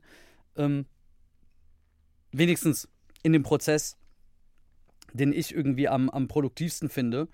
Ähm, aber ich finde schon halt, und das ist auch so ein bisschen das Faszinierende daran, ich finde schon wichtig, dass sozusagen der, der, die Person, die da ihre, ihr Gesicht dann irgendwie auch für hinhält, ne, sich auch damit einfach gut identifizieren kann und sich wohlfühlt und im Grunde genommen im besten Falle genauso wie im Film der Konsument gar nicht drüber nachdenkt, wer hat das jetzt produziert und warum und wieso, sondern einfach akzeptiert, dass es einfach da ist und gut klingt, weißt du? Und im Grunde genommen dem, dem, dem, dem Künstler nur noch zuhören kann. Und alles andere sozusagen ist einfach, ja, fast schon natürlich da, ohne dass man sich Gedanken macht, warum ist der, warum ist der Beat jetzt so und warum klingt die Kick so und warum ist das Pad oder sowas. Weißt du, darüber sollen sich die meisten Leute eigentlich gar nicht Gedanken machen, sondern die sollen einfach nur denken so, ey, das klingt irgendwie nice, mir gefällt es. Das, damit identifiziere ich mich gerade in der Lebensphase, in der ich mich befinde. So. Mhm. Auf jeden Fall. Ähm, so ein bisschen wie das Motorrad von Batman. Fällt mir gerade wieder ein. Ja? Also, nicht, dass man sich jetzt damit identifiziert, aber du weißt, was ich meine, ja? Es fühlt sich einfach gut Ich an. schwöre Es dir, wenn du den Film jetzt noch mal guckst, ne, Ja, wirst du sehen, was ich meine. Du, wenn Ja. du darauf achtest, wird dir auffallen, wie viele krasse Sounds in diesem, in diesem Film sind. Generell in Nolan-Filmen. Hast du Tenet gesehen eigentlich? ja klar. Ja, Tenet ist zum Beispiel so ein Ding, wo, obwohl ich den Film an sich nicht ganz so geil fand wie andere Nolan-Sachen, diese erste Szene, ähm, der Opener, ist sowohl soundmäßig als auch bildlich irgendwas, was ich. Und weil ich eben nicht weiß, was er da, weil ich eben kein Regisseur bin und kein DOP und nicht genau weiß, woran es liegt, aber ich wusste, dass das, was ich da gerade sehe, neu ist. Die Art und Weise, wie es gefilmt ist, die Bewegung der Kamera, die Blickwinkel, das hat mich geflasht, Mann. Und das ist, wenn man, wenn man dann so ein bisschen auch drauf achtet, dann erkennt man auch ganz viele Sachen. Also so auch, ich finde auch so Regisseur-Commentaries halt super spannend, weißt du, weil da sind natürlich, so, so sehr ich auch versuche aufzupassen, zu sehen, äh, auf Einzelheiten zu achten. Natürlich sehe ich nicht alles und ich weiß natürlich auch vieles einfach nicht. Und wenn es dann jemand erklärt irgendwie und sagt so, ja, da haben wir uns das und das gedacht, bin ich jedes Mal, denke ich mir so, du Bastard, Alter, was hast du, also wie viel Levels da halt auch irgendwie drin sind, so, es fasziniert mich immer wieder aufs Neue. Mhm. Ist wirklich spannend. Ey, wir können wirklich noch stundenlang hier weiterreden. Ich würde wahnsinnig gerne auch mit dir wirklich über alle einzelnen Acts noch sprechen, mit denen du da zusammen, zusammen, schon zusammengearbeitet hast. Ähm, zum Beispiel, wir müssen zumindest der Vollständigkeit halber die Leute jetzt auch alle mal noch nennen. Also mit Hugo hast du eben auch gearbeitet, mit Karate Andy, ähm, 257 das Kollege, habe ich ja schon gesagt, Favorite auch zum Beispiel. Ähm, aber mich würde trotzdem interessieren, weil jetzt gerade eben auch das neue Al- Rin-Album rausgekommen ist, ob das da auch Grey. mal Genau, Kinda Grey, sorry, richtig, ganz genau. Ähm, auch ein sehr, sehr, sehr gutes Album. Ari hat ja schon in der Sendung mit dir auch gesagt, dass er das für eines der besten Alben des Jahres hält. Äh, dem muss ich auf jeden Fall zustimmen. Ähm, Das, äh, das ehrt mich natürlich sehr zu hören und das freut vor allem, glaube ich, auch Ramon sehr. ja, Ähm, ja, das, geil. Äh, das hoffe ich Das- doch, aber ich kann es wirklich jedem, der es noch nicht gehört hat, wirklich sehr ans Herz legen, weil ich finde das, ähm, ja, das ist am Ende des Tages, muss man sagen, halt auch einfach sehr konsequent kinda grey. So, ja. Also es wäre jetzt auch ein leichtes gewesen, das alles ein bisschen ähm, angepasster zu gestalten, würde ich mal sagen. Aber das ist halt so, wie er das gerne haben wollte, klingt es jetzt nun eben auch, beziehungsweise so, wie du es gerne haben wolltest. Ähm, wie war die Ar- Zusammenarbeit mit ihm so? Also, was Ey, kam er da mit Referenzen? Kamst du da mit Referenzen? Oder mit Auch Leads? wieder beide. Also Mhm. genauso wie ähm, genauso wie bei allen Sachen, die eigentlich gut funktionieren und wo wir dann auch lange zusammenarbeiten, es ist immer, es ist nie einseitig. Also es ist Mhm. nie nur einer kommt mit der Idee oder nur einer kommt mit der Vision. Ähm, viel, viel vor allem an dem, an der ästhetischen Welt und an der Mut hat er ja schon mitgebracht.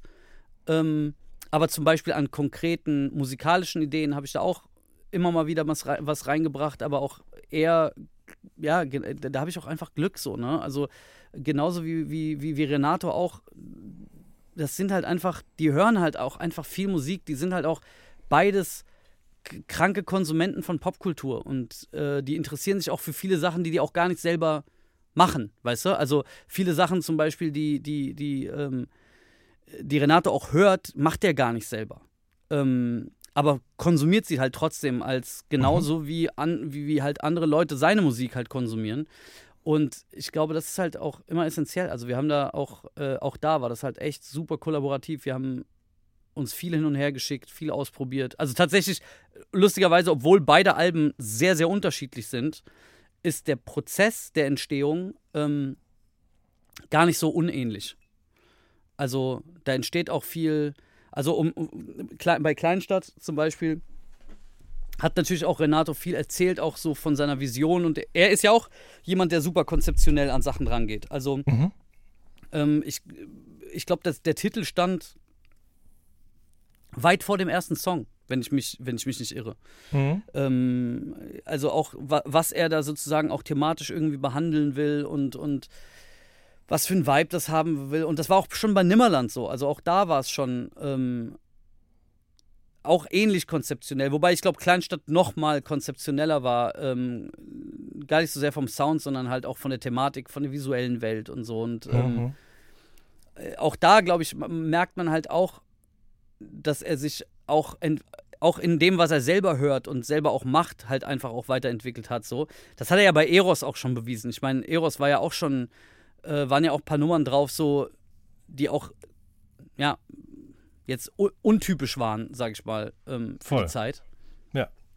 Und das zieht sich ja auch so ein bisschen wie ein, wie ein, wie ein roter Faden dadurch und da bin ich auch äh, sehr dankbar, dass eben diese, diese, dieser Wunsch irgendwie zur Weiterentwicklung ähm, bei, bei, bei ein paar Künstlern, mit denen ich zusammenarbeite, halt immer da ist, weißt du? Weil ich glaube, mal unabhängig vom Erfolg, weil Erfolg kannst du eh nicht, also da bin ich wirklich der falscheste äh, Ansprechpartner, um irgendwie, ähm, da ist, glaube ich, Elvier zum Beispiel der Spezialist, so, der, der viel mhm. besser sozusagen die, die, die, die, die, die Vogelperspektive auf alles hat, weißt du, und eben dieses Zusammenwirken von mehreren Gewerken irgendwie viel besser versteht als ich. Ähm, aber was ich auf jeden Fall weiß, ist, dass wenn du versuchst, etwas zu reproduzieren, was mal erfolgreich war, ähm, irgendwie ähnlich wahrscheinlich wie im Aktienmarkt, äh, mhm. wenn es schon groß ist, dann bist du eh zu spät. Ähm, so ist es in der Musik, glaube ich, halt auch. Also ich glaube, wenn du versuchst sozusagen am, äh, einem Trend hinterher zu rennen oder sowas, äh, wirst du vielleicht schaffen, auch immer mal was, also diesen Trend nochmal geil zu machen, glaube ich auch. Gibt es auch Leute, die machen vielleicht äh, nicht etwas, was jetzt so crazy innovativ ist, aber das machen sie dann wirklich, wirklich richtig gut und setzen der Sache dann nochmal einen drauf so. Ähm, aber ich glaube, das ist halt kein.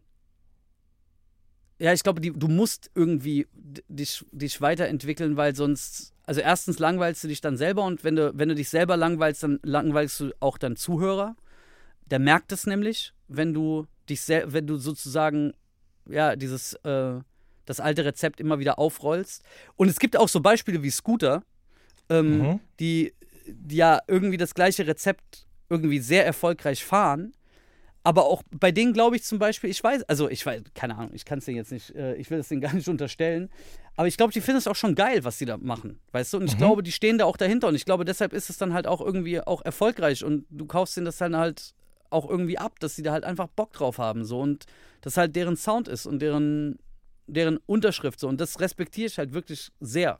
Also ich finde, ähm, man muss nicht mit allem ästhetisch sozusagen ja oder man muss man muss nicht alles privat hören, um es aber nicht auch zu respektieren und die Arbeit und die Kohärenz, die dahinter steckt, irgendwie nicht äh, anzuerkennen. Und da gibt es halt echt viele Beispiele, äh, von Sachen, die ich jetzt nicht im Liebeskummer hören würde, aber wo ich einfach sage, ey, das ist einfach gut gemacht, Mann. Die haben das einfach durchgezogen und das ist deren Handschrift. Und ich glaube, wie gesagt, da ist äh, Rin auf jeden Fall jemand, der das sehr früh auch verstanden hat, dass, äh, dass Evolution einfach unabdingbar ist, um, ähm, um lange einfach einen Output zu haben und um sich lange halten zu können. Und, und ich glaube, er hat auch er hat noch viel zu sagen und er glaube ich, er wird auch noch viel, er wird auch noch lange Musik machen können, eben auf Basis dieser Einstellung. Und ich glaube, bei vielen Künstlern, die es lange geschafft haben, war dieses,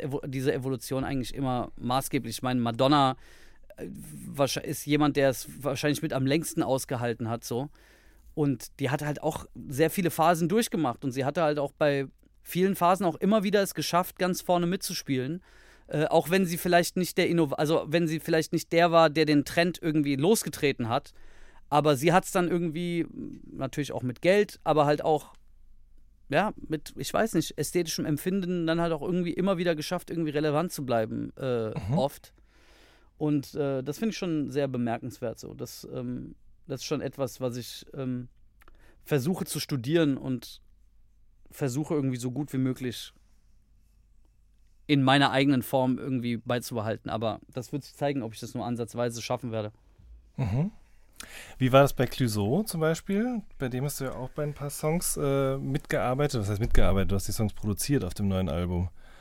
Äh, ja, wir haben, ey, das war auch, also auch wieder, ich, keine Ahnung, ich langweile mich schon selber in den Ruinen, weil das so wiederholend ist, aber es, auch da war es super kollaborativ. Wir haben zusammen geschrieben, wir, haben, äh, wir saßen zusammen im Studio an den Songs. Es gab nur einen Song, äh, zwei Songs, wo sozusagen äh, der Beat so ein bisschen stand, äh, Mhm. aber auch da haben wir dann auch viel noch verändert und so und äh, der ist ja jetzt auch ähm, äh, routiniert auf der einen Seite, ähm, weil das halt schon echt lange macht so und im, lange im Game ist und deshalb halt auch eine sehr eine sehr produktive Art halt auch Sessions voranzutreiben. Das merkt man bei ihm schon, dass er da so dieses ja, dass er da halt auch eine Routine in Session einfach hat. Ja, klar. Ähm, also weißt du, wie, wie bringt man irgendwie sich jetzt weiter, wenn man irgendwie gerade dieses eine Wort nicht findet oder jetzt nicht genau weiß, wie die Hook weiter, weißt du, dann geht man zu einer anderen Baustelle, um da weiterzuarbeiten und dann geht man wieder zurück so.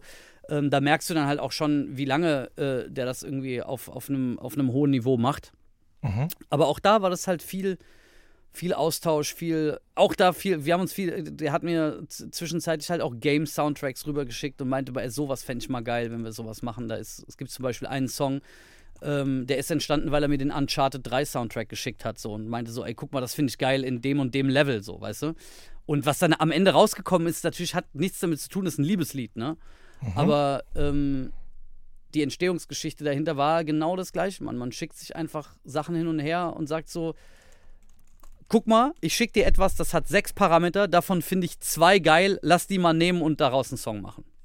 Mhm. So, und Verstehe. Im, das ist im, im weitesten Sinne ist das ja auch ein Briefing, weißt du? Ja, klar. Äh, Clouseau ist übrigens tatsächlich, wundert mich auch nicht, dass er da mit solchen äh, Soundtrack-Sachen jetzt zu dir kam. Mir ist neulich aufgefallen, nachdem ich ein paar Studio Ghibli-Filme geguckt habe, dass auf dem ersten Album von ihm, Ja, ich weiß gar nicht, ob ich das jetzt sagen darf hier, aber da ist auf jeden Fall auch ein Sample aus einem der Filme drauf. das ist bestimmt kein Sample. Nee, aber es ist vielleicht inspiriert davon, ne? Aber ja, also man muss auch sagen, ey, Studio Ghibli halt auch. Keine Ahnung. Also da so, solche, solche Wörter darfst du, du darfst nicht so Trigger-Wörter einfach reinballern, weil dann labern wir halt noch sechs Stunden darüber, wie krank Studio Ghibli ist so.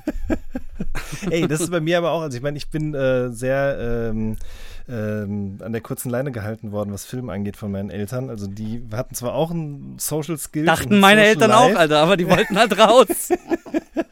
Nee, meine Eltern waren tatsächlich auch unterwegs, aber ich habe trotzdem nicht den Fernseher anmachen können, weil wir nur drei Programme hatten. Deswegen habe ich viele Sachen erst super spät mir anschauen können. Und dazu gehören eben auch diese ganzen Studio Ghibli-Filme. Äh, dazu gehören auch tatsächlich so Sachen wie Jurassic Park und weiß ich nicht was noch. Ähm, aber ich habe dann irgendwann doch mir mal sozusagen nachdem ich erst dachte, das funktioniert so nicht, weil ähm, diese Dinge, die ich da mir angucke mit Mitte 20 oder so, die lösen ja nicht mehr das Gleiche in mir aus, wie wenn ich das als Kind mir anschaue. Aber irgendwie habe ich diesen, diese Skepsis überwunden und das funktioniert mittlerweile sehr, sehr gut. Und ich arbeite nach und nach sozusagen alles, was ich in der Kindheit vergessen habe oder nicht, was mir verwehrt wurde, sozusagen auf. Und äh, es klappt gut. Das habe ich, das hab ich auf jeden Fall mit, mit Sachen haben. Also mit Kons so Mhm. mit mir, mir wurden zum Beispiel Videospiele sehr lange, also Konsole wurde mir auf jeden Fall sehr lange verwehrt. Mhm. Und ähm, ich glaube, das habe ich dann, das habe ich auch krass kompensiert dann später. Ja, also ich mit auch. so an, als ich, als ich dann, als ich dann quasi, äh, als ich dann auch Jobs hatte, so, also im, ich habe mit so 13 irgendwie angefangen, so Sommerjobs zu machen, als ich mir dann Sachen kaufen konnte. Mhm. Ähm, das habe ich auf jeden Fall hart kompensiert, Mann. Klar, ich auch. Das war, da, war, da war ich auch äh, eher aus dem Haushalt, wo man dann halt sagt, so, nee, geh mal jetzt raus spielen. Mhm. Und äh, eben im Nachhinein finde ich es natürlich geil, dass es so war. Aber zu dem Zeitpunkt war ich einfach nur maximal neidisch, dass äh, irgendjemand einen Mega Drive hatte und ich nicht. Und ich musste mir Sonic Levels aufmalen. das war ah, nicht den Struggle auf jeden Fall. Ey, Alexis, ohne Scheiß, wir können wirklich noch Stunden weiter quatschen. Ich glaube, es Ja, ist auf jeden Fall Mann. einer der längsten Podcasts geworden. Ja, es tut mir auch jetzt schon leid, Nein, überhaupt nicht. Ist wirklich, ich habe zwischendurch vorhin, als du erzählt hast, mal auch zwischendurch so rekapituliert, worüber wir eigentlich alles gesprochen haben. Und ich fand es wirklich wahnsinnig interessant, weil echt von allem was dabei gewesen ist. Ich würde vorschlagen, wir machen davon auf jeden Fall auch nochmal einen zweiten Teil und gehen da ein bisschen mehr ins Detail noch, weil wir haben jetzt ja gar nicht konkret über einzelne Produktionen gesprochen und so weiter und so fort.